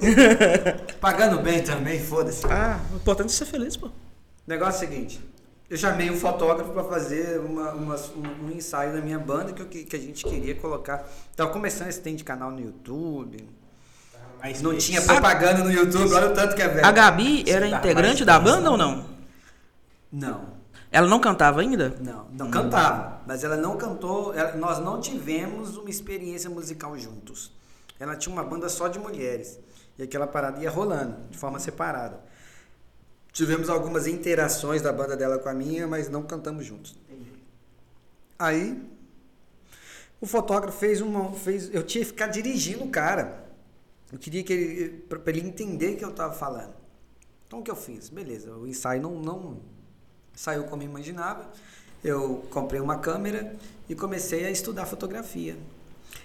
Nesse meio termo entre estudar fotografia e tocar, a foto, eu, eu entendi os processos fotográficos, né? A questão da regra dos terços, da, da velocidade do obturador, a abertura da lente, tudo, tudo aquilo que, que produz a pintura, né? Da, da, da luz, né? É, Tentei estudar esse trem. Ah, é matemática, é muito Não, mas matemática. É, é muito difícil. Mas quantos artigos você leu? Eu não gosto de arte. O problema é esse. Uh, O problema é não gostar de arte. E os caras vêm disso. Agora, esse- chegou um momento na fotografia que começou a dar dinheiro, não era fotografar também. Era fazer o workshop. Workshop é um trem do caralho. O cara não faz nada direito, mas é bem conhecido, vai lá e vende uma experiência utópica. Mas tem muita coisa que dá certo também. É, não, ia sim, falar. eu- igual eu ia falar do, desse preconceito, essas piadas todo mundo faz com coach. coach, pensa bem, é uma coisa muito útil a partir do momento que você tem um objetivo de crescimento e de alteração da sua realidade atual. Só que o que acontece é que alguns dos coaches vendem aquilo que nem mesmo eles vivem. É, cada um tem uma experiência própria É. nessa parada, né, cara? Porque olha só, é, eu sempre zoei um pouco, brinquei de forma que pra mim talvez era humor, mas pode ser também não visto como isso. Tudo é humor. É, que é na questão do workshop, por quê? Até você não ser processado. Não, mas é humor também, só que é humor mais caro, né? Eu acho que tudo tem preço, né? É, é mais caro, mas... O negócio é que aquilo que eu observei as pessoas falando, né, sobre as experiências que tiverem em workshop, eu tive lendo apostila. Então acho que é, o cara quando ele é preguiçoso, ele, ele vai buscar mais um workshop do que a própria teoria em si, que tá, diz, que tá descarada no YouTube. Mas tá aí, cara, são, metas, são metas de aprendizado, sabe? Claro, você quer pagar É, igual o pra seu escutar um cara falando pra caramba sobre como é que mexe com luz, você paga. Mas aí pode Você ser pode fazer que, um curso. Pode ser que essa pessoa valorize não o aprendizado, não a interação, mas aquela aquela aquela Visão daquele cara. isso as, as, as alegorias mais que tudo prático, tem né? ali e aqui tu deixa nele uma sensação de, de maior aprendizado. Ah, vai vender a ilusão mais, de que ele vai ficar rico fazendo fotografia. É, Isso não é verdade. Fotografia, ela, ela, ela foi uma parada muito importante, porque eu peguei ela numa época que o iPhone não tinha, não tirava foto boa. Então, você tinha que entender a questão da luz. Eu é, tinha, tinha um monte de coisas envolvidas ali, né? Então, eu, eu comecei a, a migrar da música para fotografia. Deu muito certo. Então, abri uma empresa de fotografia também. Então a música te despertou para foto, pra foto, para fo- fotografia Sim. e a fotografia se tornou principal. 100%. Mais do que a contabilidade, inclusive. Porque nessa época eu era músico e contador. Chegou um momento que eu tava mexendo só com fotografia. Aí você vê até enxergar a oportunidade, igual você falou, a música tava caindo. Tava. O Você tipo tinha- de música que eu fazia com prazer. isso, Porque eu poderia é. ter migrado também. Junto com ela, entendeu? Os po- Por quando que eu vi que não dava pra viver de música? Quando eu era obrigado a cantar. Quando, quando eu ia cantar num lugar e o povo tava me pedindo músicas que eu, que eu era obrigado a ter na pastinha. Eu tinha que ler aquela parada para conseguir desenvolver a técnica musical e apresentar para aquele para o meu pro meu público o que Você ele estava e, querendo. e não causava satisfação. E aí que está um grande, uma grande jogada na economia. Se você não consegue atender seu público, você não pode vender. É hobby. Então você vai juntar uma galera e um cara vai virar para você e falar assim: né? É. toca sertanejo universitário, eu vou mandar ele para vários lugares diferentes. E Mas outra também- é quando eu chego no, no ambiente, o cara me pede para tocar sertanejo universitário e eu tenho que tocar porque o cara tá me pagando para aquilo. Se eu não tô vendendo isso com alegria, eu tô fazendo errado. Então essa consciência eu já tinha. Então o que, que eu fiz? Eu comecei a mexer com fotografia e eu sempre gostei de música. Comecei a focar nos músicos. Na arte, na dança, em vários, em várias, em vários fragmentos da, da arte. Cara, isso me deixou num destaque legal lá em Belo Horizonte. Então eu fotografei Pink Floyd Reunion, que é uma banda incrível que toca só Pink Floyd, sabe? Participei da gravação do DVD deles como fotógrafo. Fotografei é, vários artistas ali naquele Cine Brasil, né? Que é um, teatro que tem ali no, no meio de Belo Horizonte. Cara, eu era extremamente cadastrado ali para chegar e fotografar Esse os caras. teatro fica no centro mesmo? No centro mesmo de Belo Horizonte, ali entre a Rua da Bahia e o Praça 7. Praça 7. Tem ali, a, a- perto da McDonald's ali, uma coiseira louca. Então, assim, me envolvi muito com essa parte. Depois eu conhe... junto com aquilo ali, paralelo a isso e com o, o, o que eu entendia, eu comecei a mexer com casamento. Casamento, cara, é, um- é outra forma de arte muito interessante, porque ela tem matematicamente ela é programada e se você tiver bo- um bom acesso à equipe que está fazendo a, a, a- gestão do casamento, que são os cerimonialistas, você consegue é, fazer o prever os processos de, do, do que vão acontecer no casamento e vai fotografar tudo na hora certa. Então, financeiramente, também a fotografia foi melhor do que a música pra você. Foi, pô. Eu, tinha, eu tocava num barzinho aí, quando eu, quando eu ganhava dinheiro, eu conseguia 500, 600 reais por noite. Numa época que 500, 600 reais era dinheiro pra caramba. O salário mínimo era 700 conto. Então dava dinheiro. É, o, que, o negócio é o seguinte, a fotografia, você vendia o final de semana por 5 mil, 4 mil reais. Entendeu? Então valia a pena. Valia a pena. O que, que te aconteceu com a prazer. tecnologia que a gente está tão apaixonada por ela? Ela também automatizou os processos de produção é, de luz. Então você começou a transformar várias coisas que eram feitas através do conhecimento da lente em processos é, digitais. Como o, o modo retrato do iPhone, que você tira uma um, e faz o booker atrás de você, que é aquele desfoque, muito bem feito. Cara, eu fico vendo uma galera que tá fotografando com telefone, tanto iPhone quanto aquele Samsung S20, né? A Xiaomi também tá, tá tem umas coisas violentas. E os caras estão fazendo um trabalho fenomenal.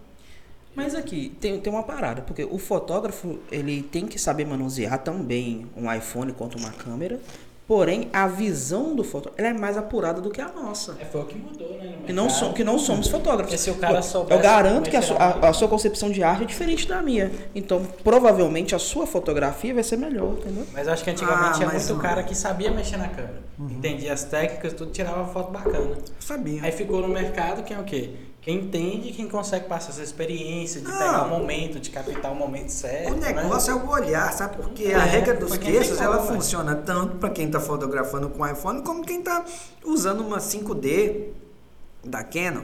Não é, não é isso. O equipamento é extremamente importante. Mas a, a visão e o entendimento do que, que o cérebro humano entende quando olha para uma imagem é, a questão. Por que, que, a, por que, que existe a parte retrato e a parte paisagem? Modo retrato e modo paisagem já te dá é, o entendimento do porquê que a foto é tirada em pé ou assim o modo paisagem, se você enquadra ela certinho, você conta uma história. O modo retrato, você foca de forma na moda, você, já tem, você é mais objetivo, entende? Então, o que acontece? É, não, não, não, tanto faz.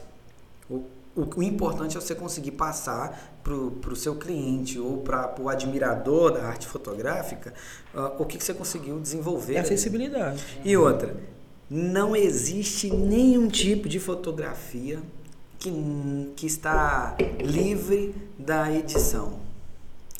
Mesmo na época onde a gente fotografava em película, né, que são que a gente vai chamar de filme, eu fotografei muito com filme. Você chegou a usar aquelas câmeras que tinham um negócio que era a ignição pro, pro flash era de pólvora e tudo? Não, não, não, não brinquei com essas não.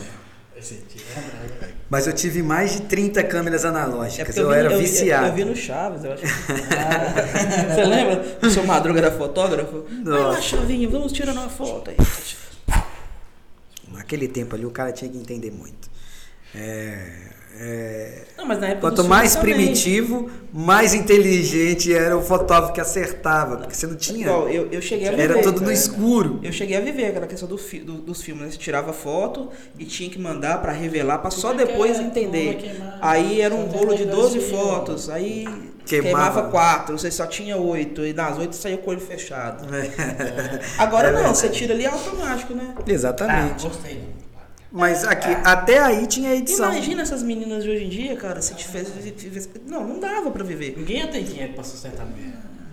Talvez não existiriam tantas selfies. Mas a mulher empoderada, ela se autossustenta. Quem né? fudeu, quem fudeu essa parada toda e inventou a selfie foi a tal da Polaroid. Quem Porque dava pra tirar a foto na hora assim e ela já saía. Ah, que isso aí é impressão, né? tem então até, já existia a, Agora tem uma impressoria que você coloca na, nas costas do celular e aí ela Sim. fica conectada via Bluetooth, você tira e imprime. E é lindo isso. Eu, eu dei uma Intex para minha, pra minha filha, que é o seguinte, era tipo uma Polaroid mesmo, entendeu? Ela tira a foto e sai, ela foi pra festinha, tirou foto das amigas, tudo, todo mundo ganhou uma fotinha ali na hora. Ah, o Instagram impulsionou muito isso, né? é, né? Desse tipo impulsionou, de... foi muito legal. Inclusive ela sai do tamanho, do jeitinho que do é Instagram, no Instagram. É. Uhum. Vamos aproveitar esse gancho que eu tenho uma, uma dúvida aqui. Você está preparado para a Juju adolescente? Cara, é uma questão de se preparar todos os dias, né? É, hoje a gente passou parte do dia junto, né? Teve todo o processo de eu trabalhar e vim aqui brincar com vocês. Uh, Bater um papo. Um grande papo. Não, uma entrevista é um bate-papo. aprendi isso com o Igor 3K. e, ela, e ela foi fenomenal. A Juju tem. A Juju realmente é fora de sério.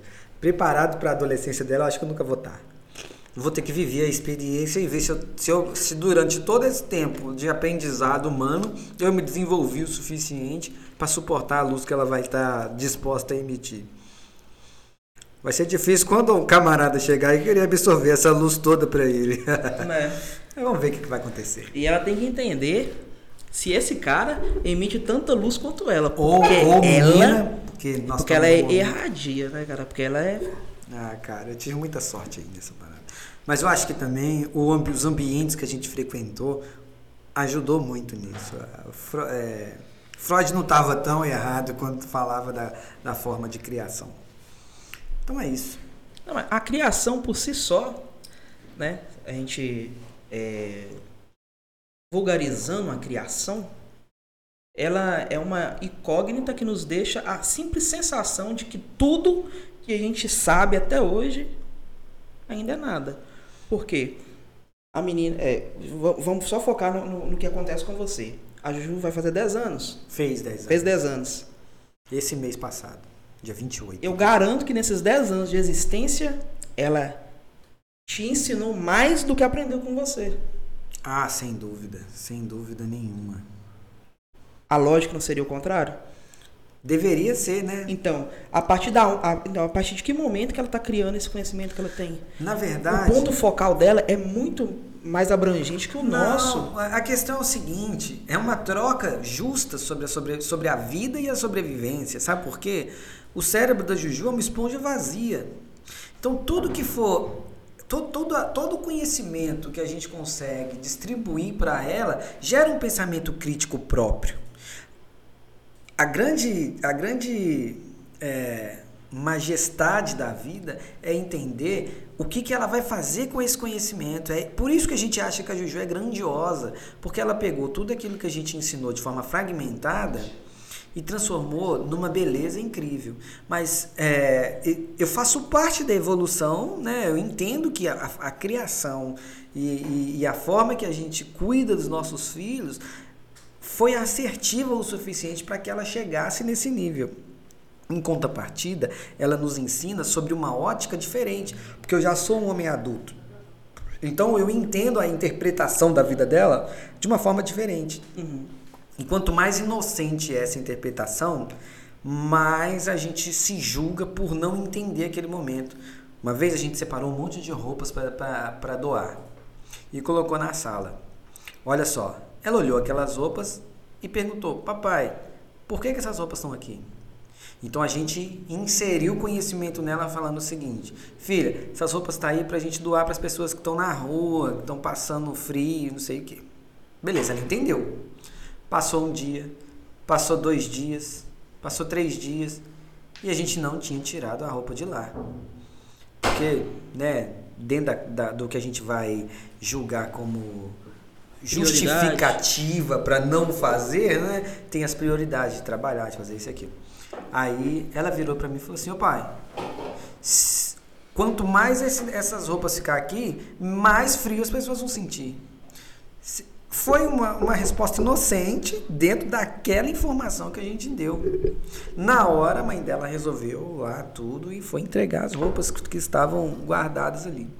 Outra vez a gente estava assistindo é, um canal que chama Amigos da Luz e, e tinha um cara é, falando, se passando por mendigo e conversando com os mendigos tal. E ela virou e perguntou assim, pai, quem que é esse povo? Eu falei, os mendigos são pessoas que não têm casinha. Na hora ela começou a lacrimejar. E virou e falou assim, é sério? Existem pessoas que não têm casinha? Então eu vi que a, a, a, o, o- a distância do conhecimento sobre tudo que existia no mundo né, é, é muito grande sobre aquilo que a gente vivia. E isso gera, né, uma vez que a gente ensina para os nossos filhos o que existe de fato no mundo, a gente consegue também fazer com que eles cresçam entendendo aonde eles podem se posicionar. Então eu entendo muito um pouco da ignorância das pessoas que tiveram uma vida sempre muito boa, fala que não existe preconceito, que não existe eh, necessidade de cotas e, e- e ignora todas as, as- as políticas públicas para a inserção né, das, da- da- das minorias dentro do mercado, dentro do- da- da- das questões eh, de educação e economia. Por quê? Porque eles não viveram isso. E Zeca Pagodinho já falava: ninguém pode imaginar o que não viveu.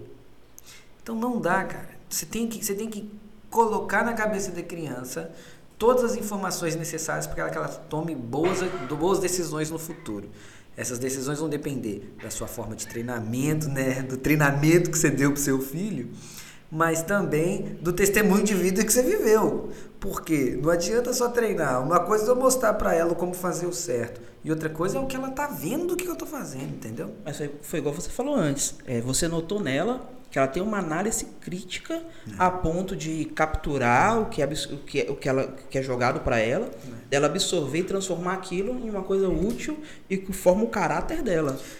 E, e, isso a gente está falando de uma criança. Uhum. E temos pessoas na sociedade que não têm essa capacidade. Não tem, porque isso tem que ser desenvolvido de berço.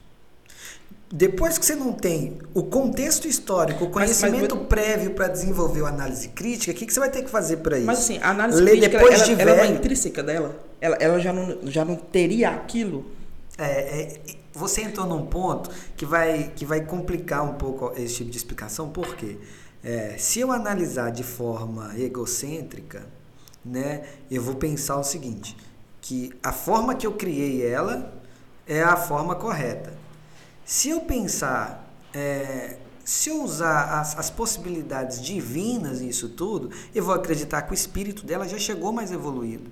Então a gente vai ter sempre esse loop é, é, mental, porque a gente não sabe se de fato existiu a, a, a questão divina ou se ela realmente foi é, bem instruída.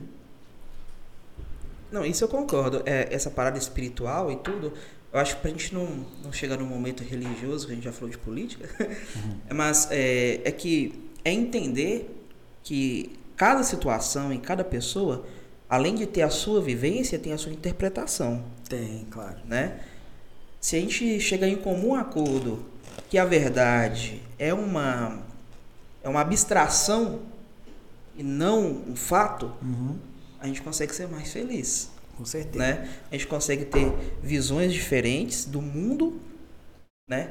Eu, eu consigo interpretar tudo que você disse, não concordar com tudo, mas não fazer com que isso seja um alarde, um absurdo. Acho que não, porque não, a sua história de vida é uma, a minha história de vida é outra. É. Tudo aquilo que você viveu, ia...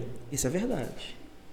Mas eu li num artigo que, mas é sério, é porque pensa bem, se de tudo que a gente conversou eu focar somente no que eu discordo, eu já não tenho uma tendência a, a te repelir? Com certeza. E os diálogos públicos são cheios disso.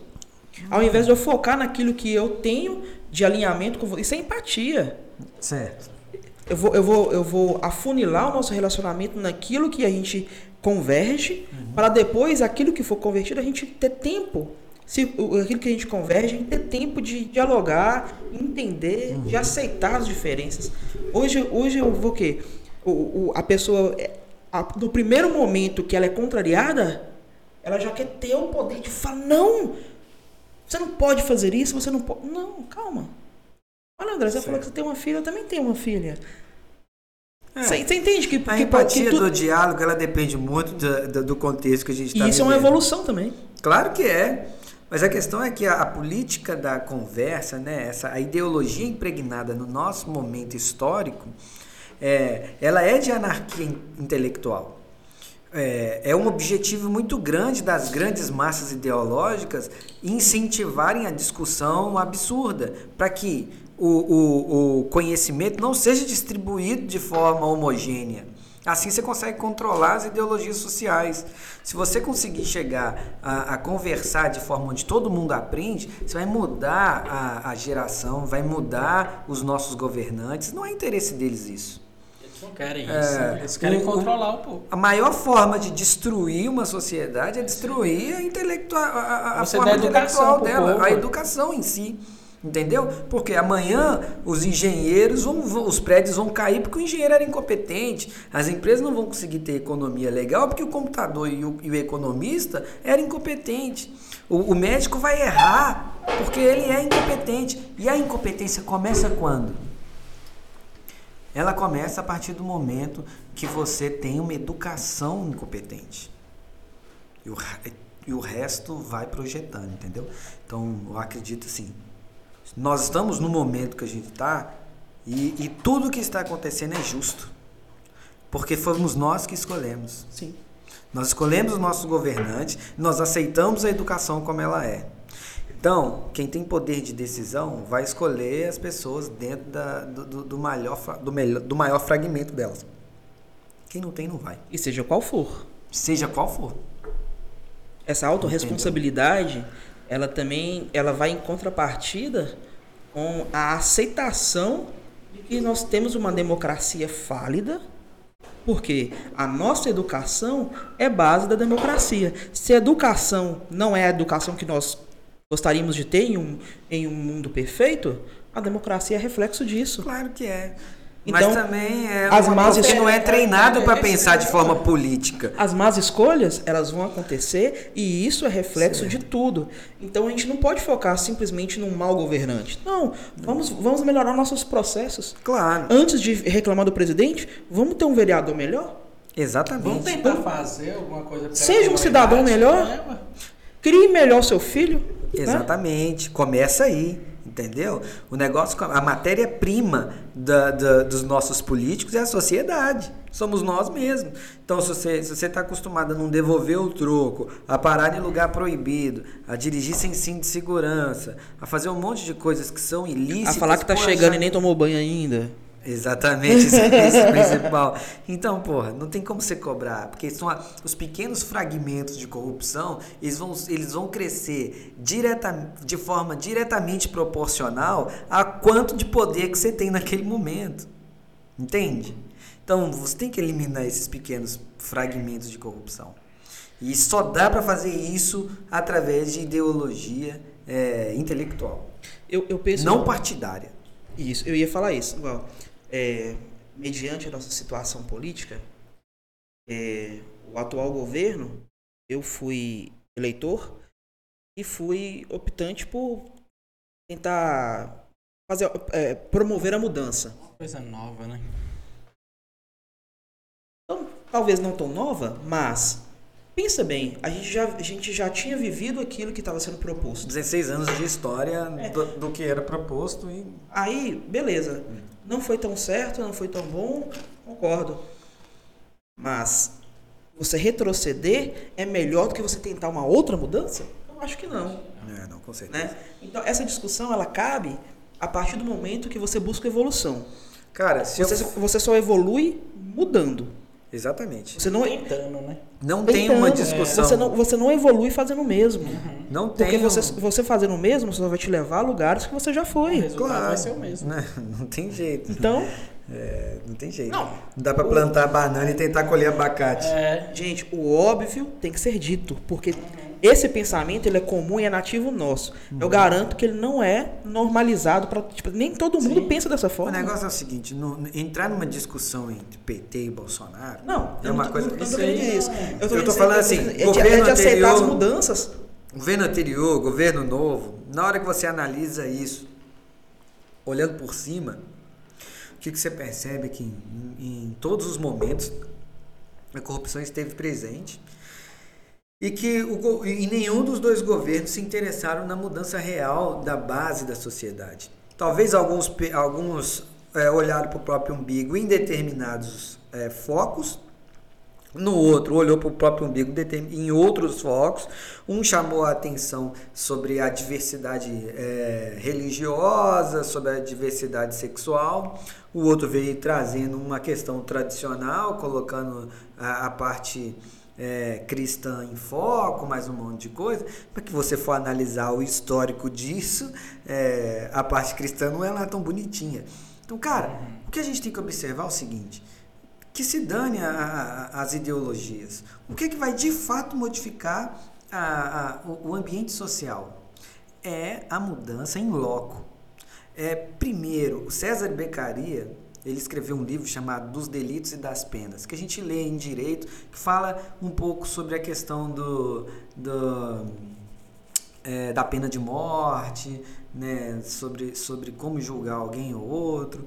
Então ele conta um pouco da história da criminologia naquela época, em 1300 e alguma coisa, ou 1600 e alguma coisa, mas acho que é 1300 e alguma coisa. Então, esse livro é o seguinte, o cara vira e fala assim, olha, o único jeito de acabar com o crime, né, nós estávamos focados em crimes, é investir em educação. Como isso é mais difícil? É, e ele começa a pegar os exemplos do porquê que ele é a favor da pena de morte, porque isso vai gerar um exemplo para a sociedade. Então você vai fazer o que? A coerção das atitudes humanas e não o tratamento delas, entendeu? Então, você, é, é um adestramento. É quase, é quase é, a mesma coisa que acontece com, com o cristianismo. Se você não for bonitinho, você vai para o inferno. Então você tem medo de ir para o inferno, não amor a Deus. Se você tem aí um, uma verdade, questão. Na verdade, é temor a Deus. Hum, exatamente. Isso, isso é um absurdo. É, é, assim. Na minha concepção. Não, a, aquela frase, Deus castiga. É, isso. Pois é, então a mesma coisa é o príncipe, ou, o governante, ou aquele que está com a, a, o poder nas mãos. É, a lei ela tem que ser aplicada para que os seres humanos não saiam do contexto. Mas podia ser diferente. Logo no, no, começo do texto ele já fala, tem como resolver esse problema investindo em educação. Só que na hora que você investir em educação, você vai ter uma sociedade que tem um pensamento crítico. Então você vai ter que disponibilizar um monte de atitudes que vão mexer diretamente com a economia e o poder. Então, cara, você acha que isso vai mudar por agora ou daqui uns dias? Isso não vai mudar, isso não mudou. Nós, estamos, nós, nós temos, é, depois de Cristo aí, 2021 anos, e antes de Cristo, sei lá quantos Uma mil. De ano, né? onde a sociedade, desde Platão, ela é organizada dessa forma. Né, véio? Então começou na Grécia essa merda toda, depois foi para Roma, e aí a gente vai. Porque as outras sociedades já existiam. Essas dogmatizaram o trem para se perpetuar. Eu penso assim, que de tudo, de tudo que aconteceu, a melhor coisa foram essas proposições de discussões políticas que antes não aconteciam. Não, agora elas são vistas porque a gente tem podcasts. Não. Mas não, antes não, as pessoas se reuniam para conversar sobre isso. Não, mas o pessoal não, sabia, o pessoal não conhecia, né? Cara, para você ver que eu, pensamento que eu tinha, que política era um tipo, não, não gosto de política. Quem não, não gosta de política, política é dominado por quem gosta. Tudo bem, mas eu, eu só consegui evoluir e ter um pensamento crítico a respeito disso com as, as insatisfações e tudo que foi acontecendo. É.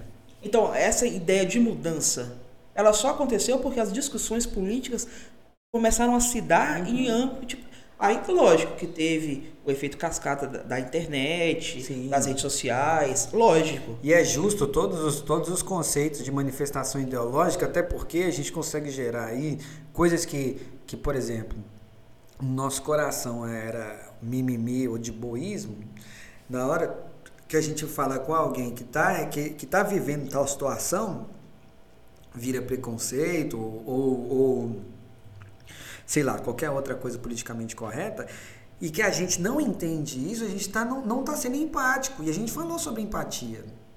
Acontece. Eu não posso virar para um cara que, se, por exemplo, brincar com, com homossexualismo, brincar com, com o nível da cor, tudo isso daí que antes poderia ser, por exemplo, os trapalhões, né? Assistir o Mussum, assistir toda aquela coisa que acontecia, hoje não pode acontecer e eu acredito que isso é uma evolução do caralho. Eu discordo. Eu, eu também. Acho que depende, mano. Eu acredito sim, porque eu, eu penso assim. Eu não posso me colocar no lugar daquele que sente a dor. Tudo bem, mas eu penso assim.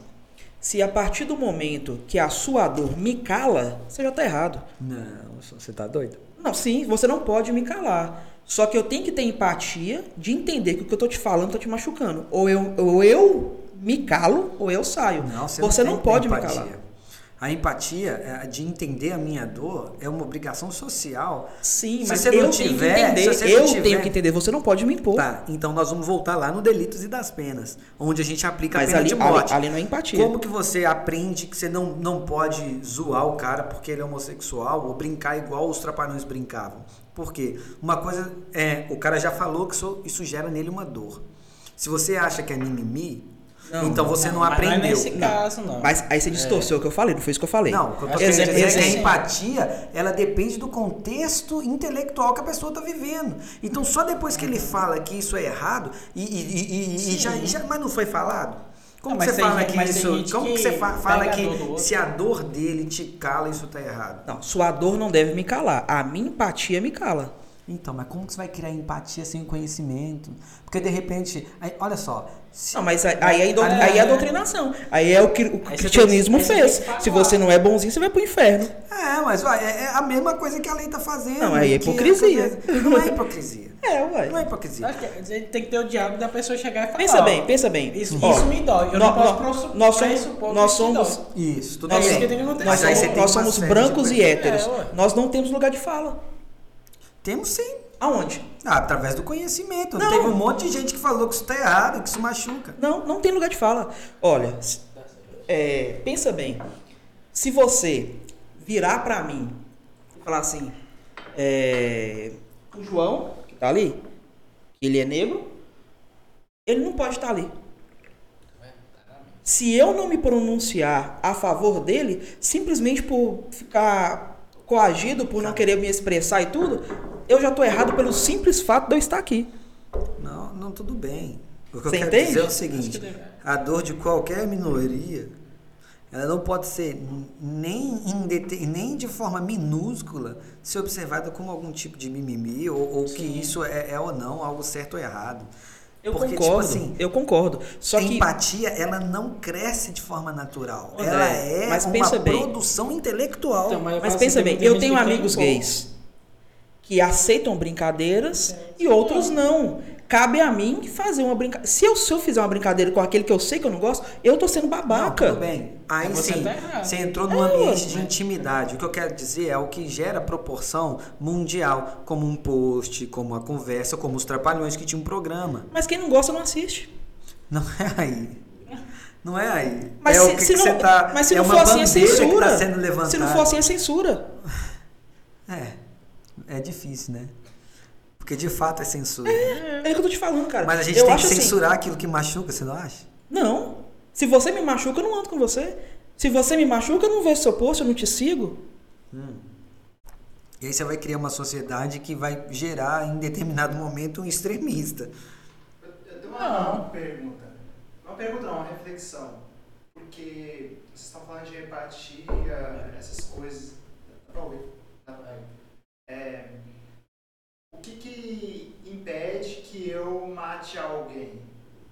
Tipo, é, por que que eu não mato uma pessoa? Ou por que que eu... é, é, eu, eu queria levar pra esse lado, sabe? Entendi. Tem algumas pessoas que É não tem normal essa empatia matar. e, e, e É. Tirar a vida é normal. Tirar a vida. E, e a mesma coisa é a pessoa que discrimina como se fosse algo normal e outras que não. Aí a, a reflexão é no seguinte sentido, de que é, a, a coerção seria para gerar empatia ou mudar o contexto? Como que funcionaria isso? Eu posso, eu posso responder isso dentre tudo aquilo que eu aprendi estudando o direito. O que, que acontece? É, aí, isso, isso, isso é desenvolvido.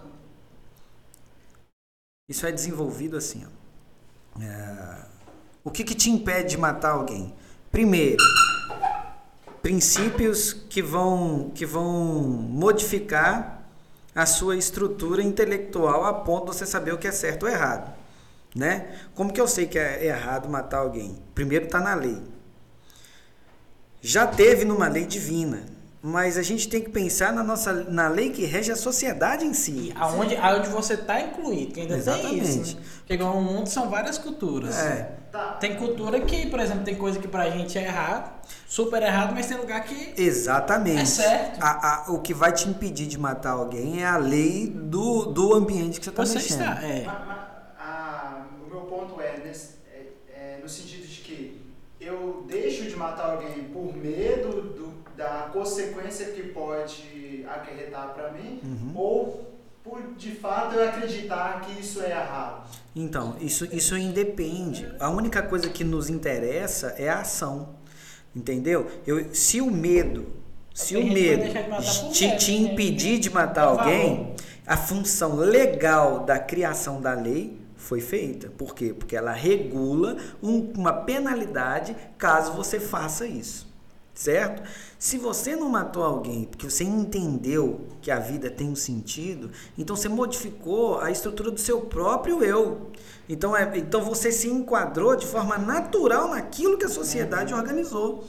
Agora, se você está, por exemplo, a, a, não sei, 200, vamos colocar aí quantos anos atrás, e que o cara, que, um filho que nascesse aleijado indígena era sacrificado, matar, sacrificar ele, ou sacrificar um humano na, na época dos incas e maias, e nas sociedades antigas, né, que sacrificavam as pessoas virgens e o caralho a quatro, aquilo naquele determinado momento fazia parte da lei e era um sinal de honra para quem estava sendo sacrificado. Então, é, o humanista vai pensar o seguinte, porra, isso foi rebelde.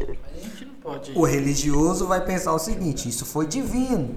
Então, a aplicação de certo e errado, ela vai estar diretamente ligada à criação da lei daquela sociedade em específico. E onde você né? está. Eu acho que é o que é muito, é muito, o pessoal erra muito nesse negócio. Só é assim, ah, aqui no Brasil isso é errado, no outro lugar isso é certo. Aí você chega no outro lugar, você quer que aquilo seja errado. Não tem jeito. Mas a, a lei, é ela ensina ou ela doutrina? Ela controla. A lei não é para ensinar ou para doutrinar. Ela é um mecanismo de controle social e organização da sociedade. Então, ela tem que ensina ela tem, a escola. Ela tem que ser, então ela tem que ela tipo assim, quem educa os pais. Na, numa trajetória, é, numa hierarquia, né, de, de que é certo ou errado dentro de uma sociedade, hum. a lei tem que estar tá por último. Ela tem que ser o provedor daquilo Sim. que não foi cumprido a partir do momento hum. que você não foi um bom cidadão. Não, não, mas então, isso não é o último. Isso é o primeiro. Primeiro não, você é entende a lei. Para depois não, você ter as suas não, atitudes. Tá eu, digo, eu digo assim, eu digo assim. É, você sabe nós. disso, você já entendeu. Então, então você não vai matar, foi então, primeiro. Então, Isso. Primeiro. O, o resto é das suas. Não, a lei, a lei vai ser a, a partir do momento que a lei é aplicada. Ela foi o último Então, eu não vou matar porque eu fui criado dessa forma. É. Eu, eu sei, eu sei que tirar a vida do próximo não, não é justificado a partir daquilo que eu fui, de, como eu fui criado, que eu, da, da minha consciência. Ou sua mãe te criou de forma cristã ou de forma legal. Ela virou para você e falou: você não pode matar, senão você vai ser preso, ou você não pode matar, senão você vai pro inferno. Pois é. E se eu matar, aí a lei age. É, então, ela, então ela, tá, ela, tá na, ela tá na hierarquia, ela tá por último para poder, pra poder garantir que, ela, que, que aquilo que, que, que, que conduz a sociedade né? Ela é, ela é, ela é o cercado. Ela é o cercado, exatamente. Então, é, é porque, bom, não, não é o último ou primeiro. É a organização e o feito que ela produz de forma social. Entendeu? Porque, tipo assim, é, como que você sabe que você está dentro do cercado? Depois que você analisou a dimensão da cerca. Se você só viveu no centro e nunca chegou na beira da cerca, você não conhece a cerca. Então, aqueles que andou certinho, que cresceu certinho, não sabe que está limitado. Né? O Thomas Hobbes ele, ele, ele demonstra, por exemplo, o contrato social a criação da, das coisas através do que? Do Leviatã, que é a soma de fragmentos de liberdade que cada ser humano abre mão e dá para o governante ou o príncipe ou aquele que orienta a sociedade. Então é o seguinte: você é totalmente livre você não é totalmente livre. Você abriu mão de parcela da sua liberdade para viver em sociedade. Se você quiser ser totalmente livre, você não pode viver em sociedade. Entendeu? Então você tem que é, é, migrar para um ambiente que não seja dogmatizado já socialmente, que não tenha leis, que não tenha uma estrutura organizacional sobre a entidade que é a União e a, e a entidade física que são os seus o povo. Certo. Entendeu? Então é a partir do momento que essa sociedade que tem essas regras e essas leis a serem cumpridas, ela não me atende, eu posso reivindicar alteração disso? Claro que pode. Claro que pode. É a função, inclusive, do crítico no povo. As leis elas têm que emanar da consciência do povo. Né? Em determinado momento da história, o, o, o adultério era crime. Só que essa aplicabilidade, ao passar dos anos, com o desenvolvimento da liberdade sexual, da, da liberdade de, de ir e vir mesmo, né? da, do, do, da expansão do conhecimento através do que o sexo é em si, né? é, essa lei deixou de, de ser aplicada e, e, e, aplicável, inclusive. Então, quanto mais livre, melhor. Não sei se quanto mais livre, melhor. O negócio é que as leis elas, elas devem acompanhar a, o contexto histórico daquela sociedade. Porque cada princípio, cada princípio que cria-se, que, que, que foi usado como base para criar uma lei, ela muda através do tempo. Vamos pensar no princípio de igualdade? Há 200 anos atrás já existia, muito, não, sempre existiu o princípio de igualdade, né? Lá atrás, né? lá atrás nós temos uma frase socrática que fala o seguinte: é, o que, que é a justiça? Tratar os iguais de forma igual e os desiguais na medida em que se desigualam. Essa é uma e que inclusive é até hoje citado, né? Só que o que, era igualdade antigamente? eram os brancos eram iguais, os negros eram iguais entre eles. Na medida em que eles se desigualavam, eles eram tratados de forma igual. Isso é justiça, certo? Hoje o princípio de igualdade é diferente. Negros, brancos, mulheres, tanto faz a sua raça, o seu gênero ou a sua, a, a sua, a sua opção sexual, ela te transforma em igual em qualquer estado. Então, todas as leis que foram criadas sobre o contexto histórico do princípio de igualdade há 200 anos atrás, elas não têm mais aplicação real. Uhum. Entende? É então, princípios acompanham a evolução do contexto histórico e a lei ela é baseada em princípios que foram determinados naquela sociedade. Mas a lei não acompanha os princípios. Porque demora a... demais. Demora, porque a gente não se preocupa com isso. Porque é, quem está é fazendo a lei é... hoje não está nem fudendo para essa parada. E a uhum. sociedade não cobra.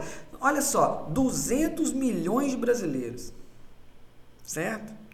Nós temos aí, sei lá, 1.500 políticos importantes que realmente mandam no mundo. Se a gente quisesse mudar o governo, a gente podia fazer igual o boi quando estoura a manada limpa essa galera toda, seja de forma empática, tentando tratar eles bonitinho, ou na guerra civil, tirando cada um, matando e fuzilando tudo. Mas como que eu vou fazer sendo que eu não. Como que você não é, vai fazer não, o quê? Não, porque entra em outro mérito. O que eu quero dizer é o seguinte: porque pensa bem. Matar é errado.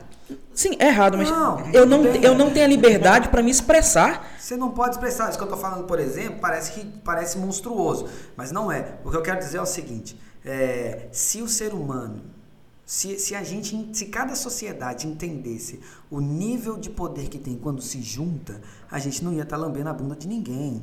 Não ia estar tá comendo é, só o resto ou as migalhas. Eu penso da mesma só forma. Só, só que, só, mas, o que, mas hoje o que é vendido? A, as minorias. Claro, velho. Não, não é, não é, nem isso. A questão é que mas é isso, sim. o trem não foi tratado lá é, na infância. Tudo bem, mano, mas eu, eu digo assim, é isso sim. Nós somos iguais. Eu acredito. Eu, eu já tive até, até essa conversa com vocês antes. Eu conheci o preconceito. Eu, para mim, preto, branco, sabe? É, pra mim era tudo igual, eu, cara. Eu conheci o preconceito de fato depois que eu me casei, tem 11 anos então, que eu entendo então, sem, então você entende que desde então eu venho, eu, eu venho compreendendo uma forma de não ser agressivo de acordo com o meu pensamento. Eu vou julgar a forma que eu fui preconceituoso antes de conhecer? Não, infelizmente Exatamente. não, cara, porque você já foi. O que, que a gente tem Só que, que assim, fazer assim, é mas... promover o conhecimento. Então, por isso, isso. que os caras tá certo na hora que, que briga, na hora que, que publica. Sim. Concordo, e é por isso que a dor mas, precisa, mas não pode coagir, cara. Por quê? André, eu faço uma piada com você. Cara, como que não pode coagir se você aprendeu a ser coagido dentro da igreja? Tudo bem, mas um erro não justifica o outro. Não tem isso não, velho. Por que isso que eu tenho é que ter... cultura. Não, mano, como, é que, como, é que, como, é que, como é que eu tenho que ter empatia para te entender e você não tem empatia para me explicar? Isso... Você viu o que aconteceu agora com a... Não. Foi com uma das empresas você que no dia do orgulho gay... do conhecimento? Espera rapidinho. É, no dia do orgulho gay, eles, eles, eles postaram uma foto, uma... Fizeram uma postagem com a bandeira LGBTQ+, errada. Ao invés de alguém chegar e falar assim, olha, essa bandeira não é utilizada e tal, tal. Não, foram escrachar a empresa. Cadê a empatia? Tá, tem isso também. mas, mas o que eu tô falando é isso. Tudo que é, tem, que, é é, que é extremismo. É falta é de quê? Ruim, é de, ruim. de diálogo, de entendimento. É isso que eu tô falando. Se você, se você não me coagir e você me explicar, Eu não sendo um babaca, eu vou acatar. Quantas... E, e o que eu espero de todo mundo é que todo mundo não seja O babaca. negócio é que é isso, mas é porque o, conte... o que, que é o a definição de babaca vai depender de onde você tá e do que, que você já viveu. Tá, aí, como eu vivi, como eu sou muito machucado, eu vou encarar que como todo leva. mundo seja babaca. E, E, como você não vai encarar se você foi muito machucado? Mas cadê a empatia? E que empatia que você teve? Você só pode dar aquilo que você tem. Pronto. Isso mesmo. Então, se você não teve lá atrás o aprendizado que deveria ser, por isso que eu foco o tempo todo na educação primária. E por isso que eu acredito que em determinado momento a- o sucesso que meus filhos terão, fa- eu faço parte deles, porque eu sempre foquei nessa questão da educação primária. Veja bem, é, se, se, vo- se você aprende a não ser preconceituoso desde criança, você cresce com, aquela, com aquele entendimento. Agora, o cara que, que o pai pouco se ligou, separava da mãe, transformou, o, menino no o amor que ele podia dedicar em dinheiro, dando ele tudo que ele queria, esse cara vai que você crescer babaca. Ou não. Porque ele pode ter Não, conhecido. generalizando, Porque ele pode ter generalizando. Conhecido. maioria, a maioria, É, ele pode ter é. conhecido mesmo no meio. disso. É, sempre foi rico, né? Não, nunca sempre ralou por si. Mas a questão é o seguinte: é, o tra... existe, existe uma parada também que a gente vai entrar de novo na questão da evolução espiritual, e aí existe ou não o divino. Mas tem muita sorte também, porra. Tem muita sorte da gente ter conhecido as pessoas certas e dos nossos pais terem errado no nosso, no nosso, na nossa criação, mas E mesmo assim, né? pessoas, mas outras pessoas nos inspiraram, entendeu? Então eu tive muitas pessoas inspiradoras na minha criação.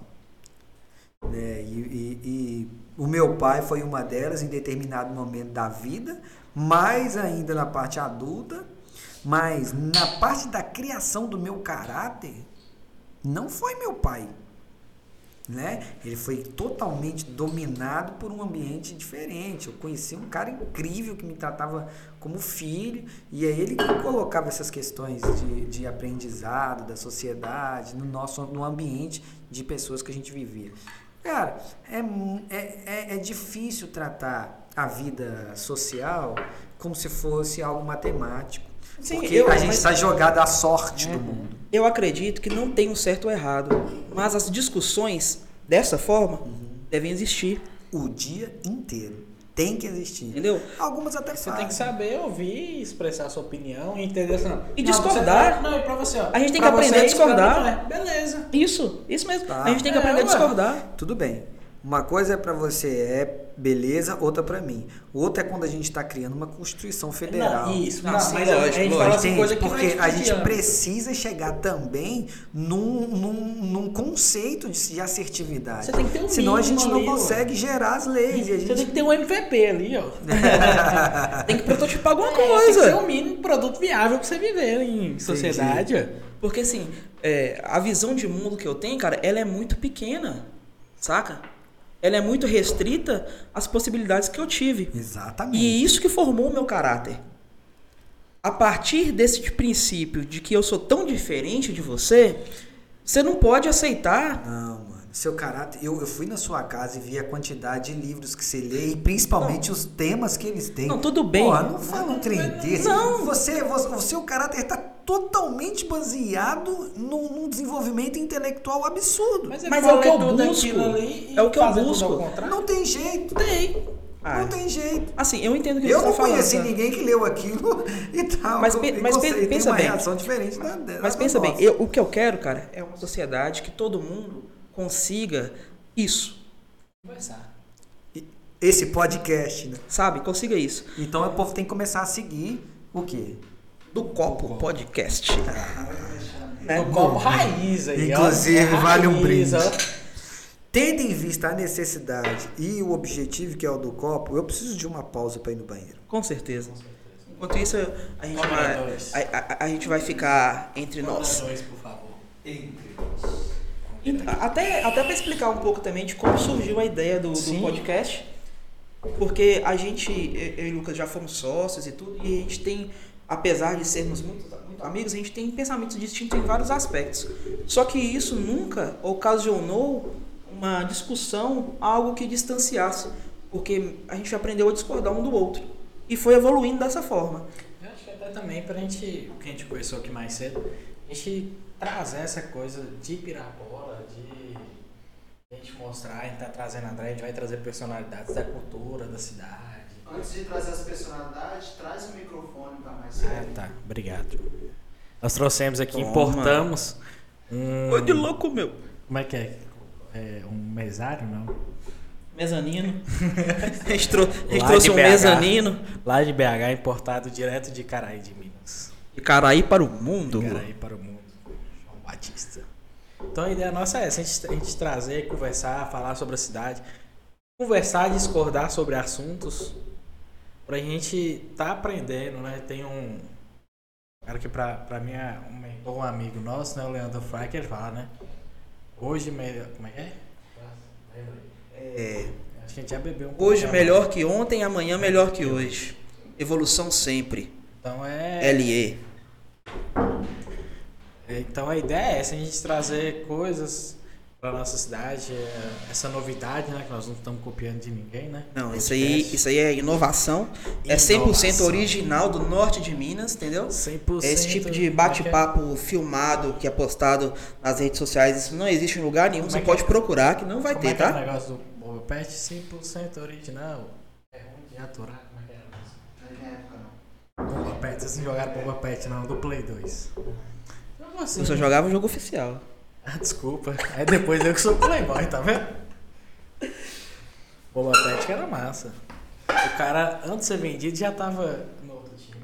Não, é. Contratado. E, e as face? O? A, a, a face dos jogadores que Ah. não eram. Do time, uniforme, que não, que não são legalizados, eles já tinham tudo, já, Já tudo atualizado. Bola da Copa, chuteira, as chuteiras todas atualizadas, lançamento. Até hoje. O Pet era massa. A gente era feliz e não sabia.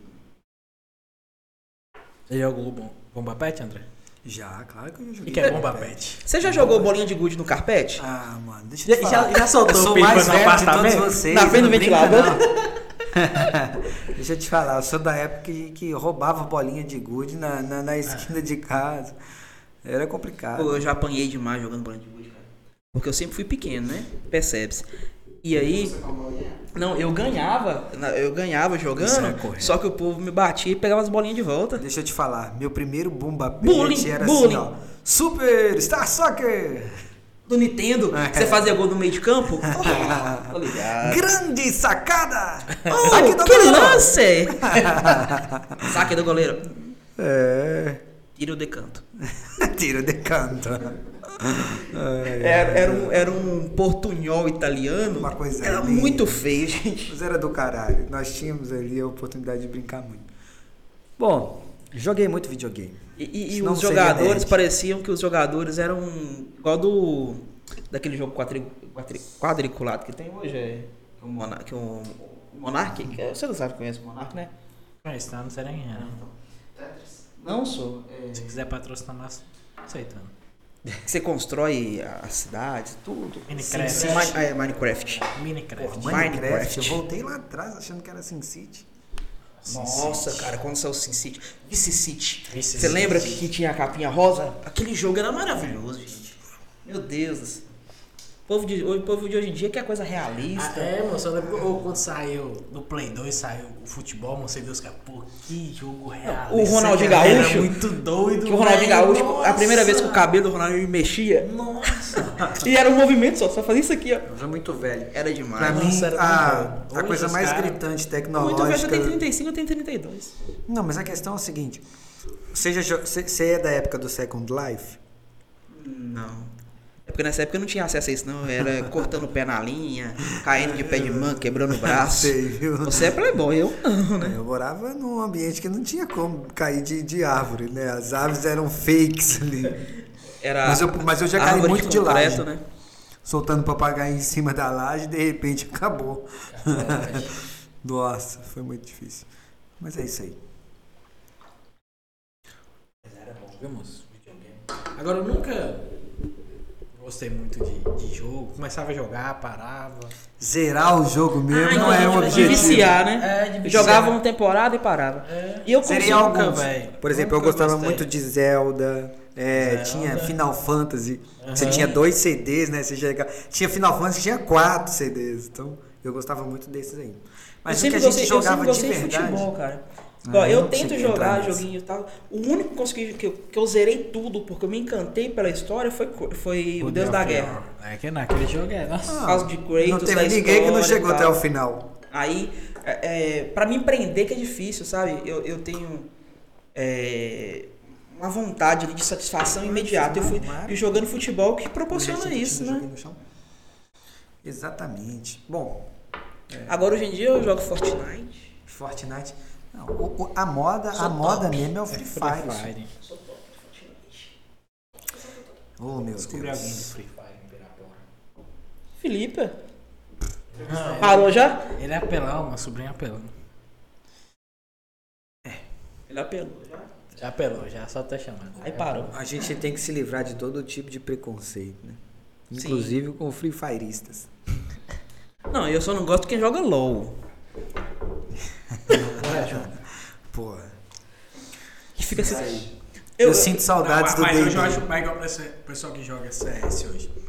Ah, porque o meu teclado, o meu mouse. Ah, não. Nossa, eu jogava CS 1.6. Na Lan House, moço. Ah, é- Era, era Se quase se você- mouse de se bolinha. você- Se você, de bolinha. se, se você acha que é jogador de CS e nunca jogou na Vila do Chaves, você não é Ah, um não jogador é. de CS. Cara, o meu pai não deixava muito. Eu sempre fui assim, né? Mandado pelo pai, não tinha jeito.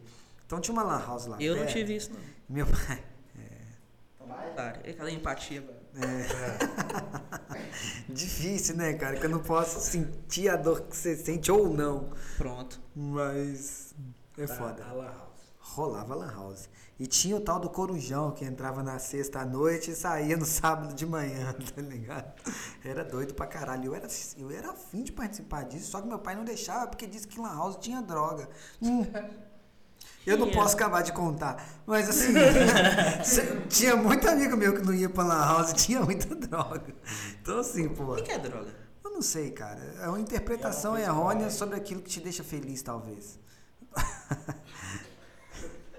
Ah, isso aqui é droga, então. Esse chá, por exemplo. Esse chá. Brincadeira. Esse chá com. Ervas cidreiras. Eu acho o seguinte, é, é necessário ter um entendimento sobre drogas por causa do, do, do efeito negativo que ela traz na sociedade. Eu acho que nem tudo, se a gente crescer sabendo o que, o que acontece, né? Eu vou falar uma coisa, não mal. Meu pai, né? Thumb e-mail. Estou sendo bulinado porque não tenho pai. Sempre falou com nós, ó, meu filho, o dia que você quiser usar droga, você me chama, que pelo menos eu vou estar com você. Cara, eu acho que isso é interessante. E é. você não chamou, né? Não usei, ué. Olha, e foi isso por isso que eu falei. Graças a Deus. Thumbnail. Alex fala que Lucas é drogado. Zé Droguinha. Olha a cara de Zé Droguinha. Isso aí, Alex fala que Lucas é Zé Droguinha. isso aí ele conheceu droga foi no Morro do Macaco. Outro macaco. No Proerd, né? Quando eu nunca você fiz, fez cara. Proerd? Eu nunca fiz Proerd, cara. Ah, Proerd é doido demais. Ah, não, a primeira eu, vez eu que você jogava bola na de época, velho, muita bola. Eu não queria fazer outra coisa. Eu já passei mal, eu ia desmaiar de tanto ficar na quadra jogando bola. Eu ia pra minha atividade física, né, que era educação física, e ficava pras próximas Eu sete. fui muito, eu Não fui comia, muito não- em quadra. Eu fui muito em futebol. Mas normalmente eu tava tomando cerveja com um cavaco na mão. Eu- entrar pra dentro do, do campo ali nunca foi um objetivo de vida. E o meu objetivo de vida é aprender a tocar violão. Ah. E nunca consegui. Seu violão já viajou mais que muita gente. Mas Ah, nunca já. tocou. Ah, mas pelo menos ele tá comigo, né? Tipo assim, o que eu gosto de fazer assim, ó. Chega na, Outro tá- objetivo chega na de rodinha vida é pegar o violão do Lucas. É, tinha Alexa. Aí assim, ó, ô, se eu, sou, violão tinha Alexa. se eu soubesse, eu tinha entrado no meu violão. Pra quê? Não, só pra passear, ué. É, Deixa eu tocar. em casa de batuqueiro, quem fala alta viola, já dizia Martinho. E eu gosto muito de música. Eu gosto muito de música mesmo. Eu consigo, tipo assim, ter um, um entendimento musical. Só que eu não sei cantar, não sei tocar instrumento nenhum. É complicado. É, cara. Tudo sou- isso é matemática. Eu sou Você rebelde. consegue aprender estudando.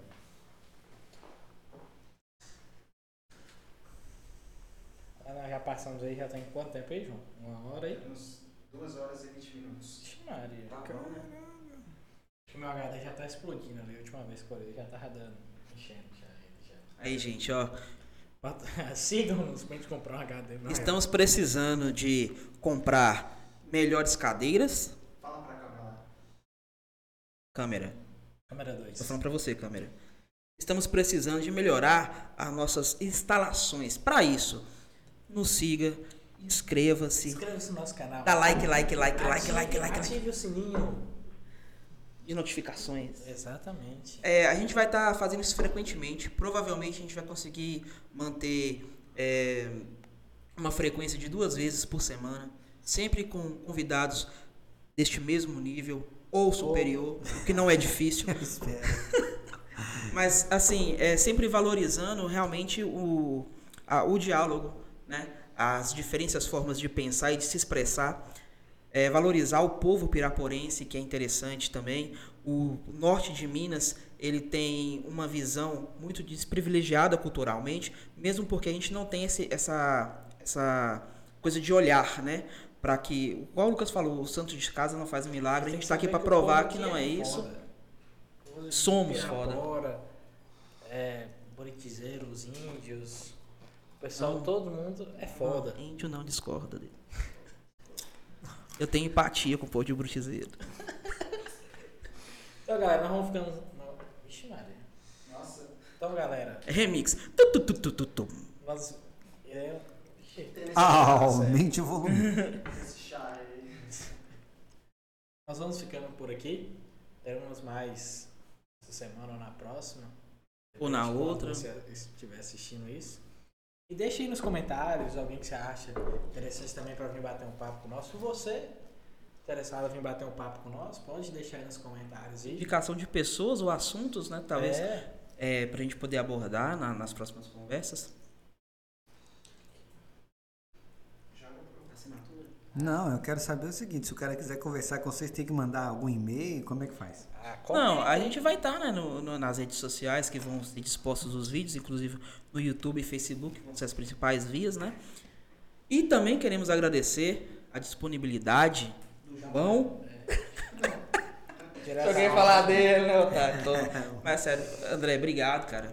É, querido. assim, a gente não, não tinha dúvida que você iria aceitar, né? Pra, pra gente poder, com- pelo menos, começar a entender qual a melhor forma de a gente fazer esse, esse projeto e tudo. E foi uma ideia muito legal te chamar pela proximidade, pela riqueza do assunto que você veio trazer pra gente e por aquilo que é carência na cidade, né? Que é essa visão é, contemporânea de uma pessoa que teve outras, é, outras oportunidades de cidades maiores, diferentes, de visões musicais, como o Zeca Pagodinho, por exemplo. Grande. Você comeu caviar lá? Não? Mas você, você ouviu falar, né? Eu sei que eu paguei 15 reais pra ficar o dia inteiro na piscina escutando samba de primeira e mais 30 pra comer a feijoada. Valeu a pena. Quem que era, Vejora? Não. Quem era feijão? Não sei, é. O porco. Ah, tinha muita coisa ali no meio, viu? Tendo em vista a galera, tinha carne de gato. Pronto. É Rio de Janeiro, pai. Ó. Cariocas querendo vocês aqui, hein? Então, galera, nós vamos ficando por aqui. Nós vamos encerrando aqui. Acabando por aqui. Aí. E acabou. Muito obrigado. Até mais. Ponto de corte.